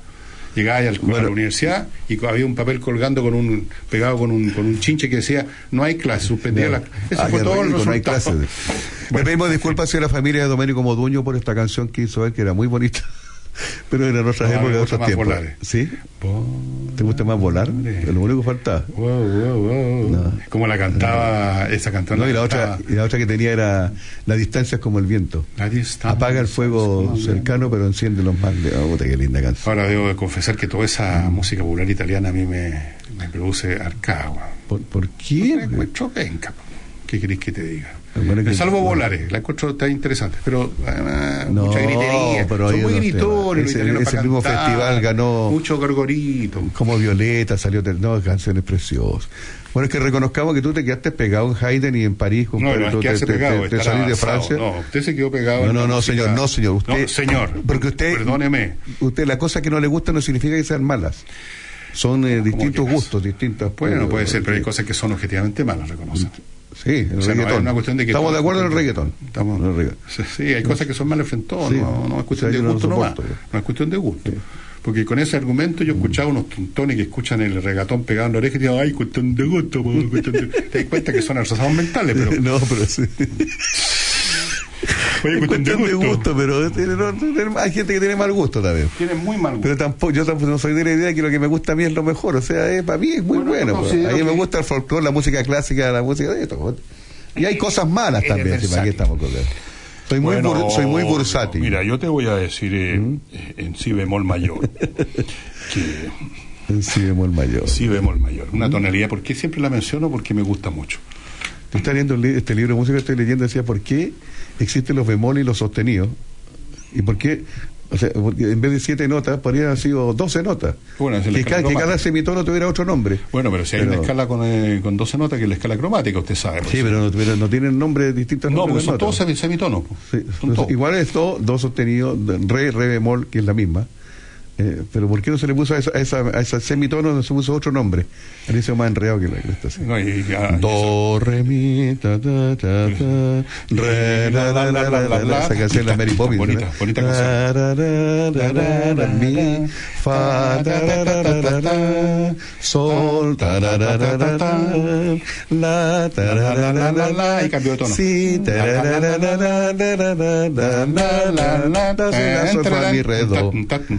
El circo presenta a Álvaro Sala y Fernando Villegas. ¿Cómo estás, circo ¿Te las- entraban- humanas. ¿Te acuerdas cómo entraban siempre los payasos entraban pegando unos gritos? en- en la- o sea, Oye, ¿cómo está Álvaro? Bien, ¿y usted? ¿Cómo dijo? Así, ¿Te acuerdas cómo dijo? ¿Qué, el ¿Cómo está el- usted? El, ah? diálogo de los payasos así, repitiendo Siempre. lo que la pregunta ¿Cómo fue que dijo?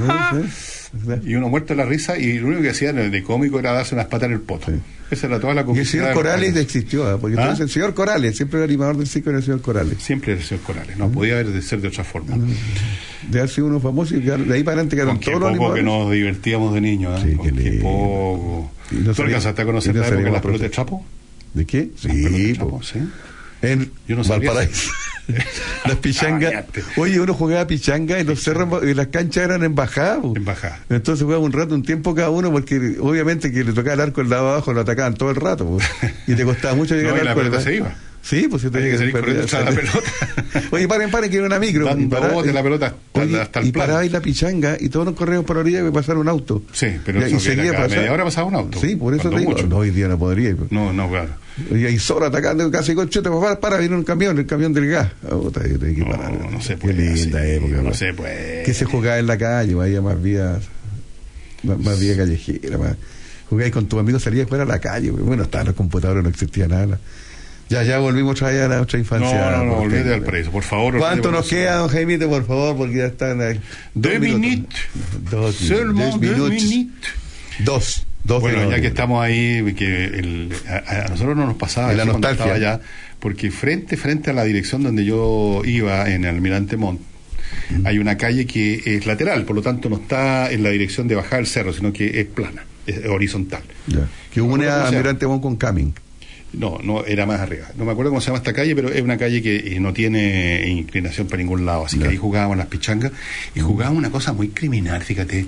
¿Tú te acuerdas de la cerbatana con estos tubitos de Sí, papel? no me bueno, nada. en algún momento se declaraban guerra entre grupos y en la punta de esta... un alfiler. Tú sabes, esto muy en serio, que Santiago Pavlovich, el periodista, ¿Pues la perdió por eso? lo perdió porque jugando con su hermano Pedro Pavlovich, el periodista que el- falleció, en el ojo? cuando niños jugaron a eso y el y Pedro Pavlovich le, le clavó en el ojo al- a su hermano. Mira. Dice que esta- esto es verdad, no es, es broma. Hasta en su lecho de muerte Pedro Pavlovich le, le pedía disculpas a su hermano de ese juego de infantil de tan niño. Y por eso eh, Santiago Pablo dice que usa ese ojo, un ojo tapado, el gran periodista este de, de TVN que hace estos Sí, programas sí, sí, sí. de reportaje. Pero le luce, ¿ah? se ve bien. ¿ah? Sí, sí, que le da un toque tiene especial. toque, ¿ah? Yo estaba pensando Yo también una pata de palo para ver si logro Yo impresionar a jugué esa pero no. cuestión, pero tiráis en el poto a los amigos para que le uy, le pincháis el alfiler. Sí, no, pues no, a la cara no se tiraba. El otro que yo encontraba peligroso era el caballito bronce.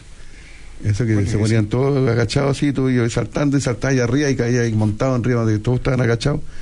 ¿No jugaste nunca? No, no jugué. Era medio agresivo, medio violento también. sí. No, no, Yo cuando no, chico, mira, cuando violentas chico no- le tiene, no le tiene ni un miedo al. No, yo sí. Yo no era, era No, yo también soy medio, No, no, medio encontraba igual. niñita. Ahora igual le dije algunas cagadas más o menos. Por ejemplo, esos carritos, esas de tablones con las ruedas de rodamiento. Las chanchas le llamaban. Las chanchas que te tiráis cerro abajo. sí, De esa repente, una vez me saqué la cresta a tal punto que estuve todo el verano en cama con curaciones, porque imagínate. ¿Qué te pasó? Sí, no me acuerdo el detalle. ¿Te le cortaron los frenos? se me No, si frenos. tenés- Me después saqué la cresta. Me saqué Era la peligroso porque de repente Muy venían, la, la, peligroso. aparecía una curva, ¿Cómo venían las micros. ¿No podéis frenar? No, si le ponían freno, pues. Pero le ponían un pedazo neumático y con eso no servía para nada. Imagínate la velocidad, carrera y velocidad. Sí, sí. Era rico. No, era bien estúpido el juego en realidad. Nunca más te. Pero en esa época era tan, tan, tan inocente, era uno, y además era, eh, el mundo era Mm. menos peligroso que ahora, no habían vehículos casi, no habían, de luego nadie te asaltaba en las calles, salvo los cocoteros de Santiago. Por eso los niños salíamos a jugar a la calle antes, porque no existía eso. Ahora hay que salir con dos guardias los niños. Hay que salir con guardias, eh, claro, pesadamente armados ahora. Bueno, se nos acabó el programa, creo, de, de hacer Mañana es viernes, así que eh, mañana se justifica. Mañana podemos hablar de Valparaíso. Mañana hablamos de otra ciudad, ¿ya? Oye, alguien que nos traiga un botellón. Por lo menos que traigan algo de Valparaíso. Alguien. Estamos invitando, dejamos abierta la invitación a cualquier viñatero, botillero de la esquina, por último. Aquí, que ¿Sabes que- qué te va a traer uno? De Don Elías Figueroa, gran jugador, tiene una tiene el vino, el vino Don Elías, y está a la salida del segundo túnel, vaya, cuando uno va a Viña, voy a pasar, la- tengo que ir la próxima semana, voy a pasar y te va a traer un Don Elías. Dice Bueno, estupendo, oye. Ya está, pues. Nos vemos mañana. Muy buenas noches.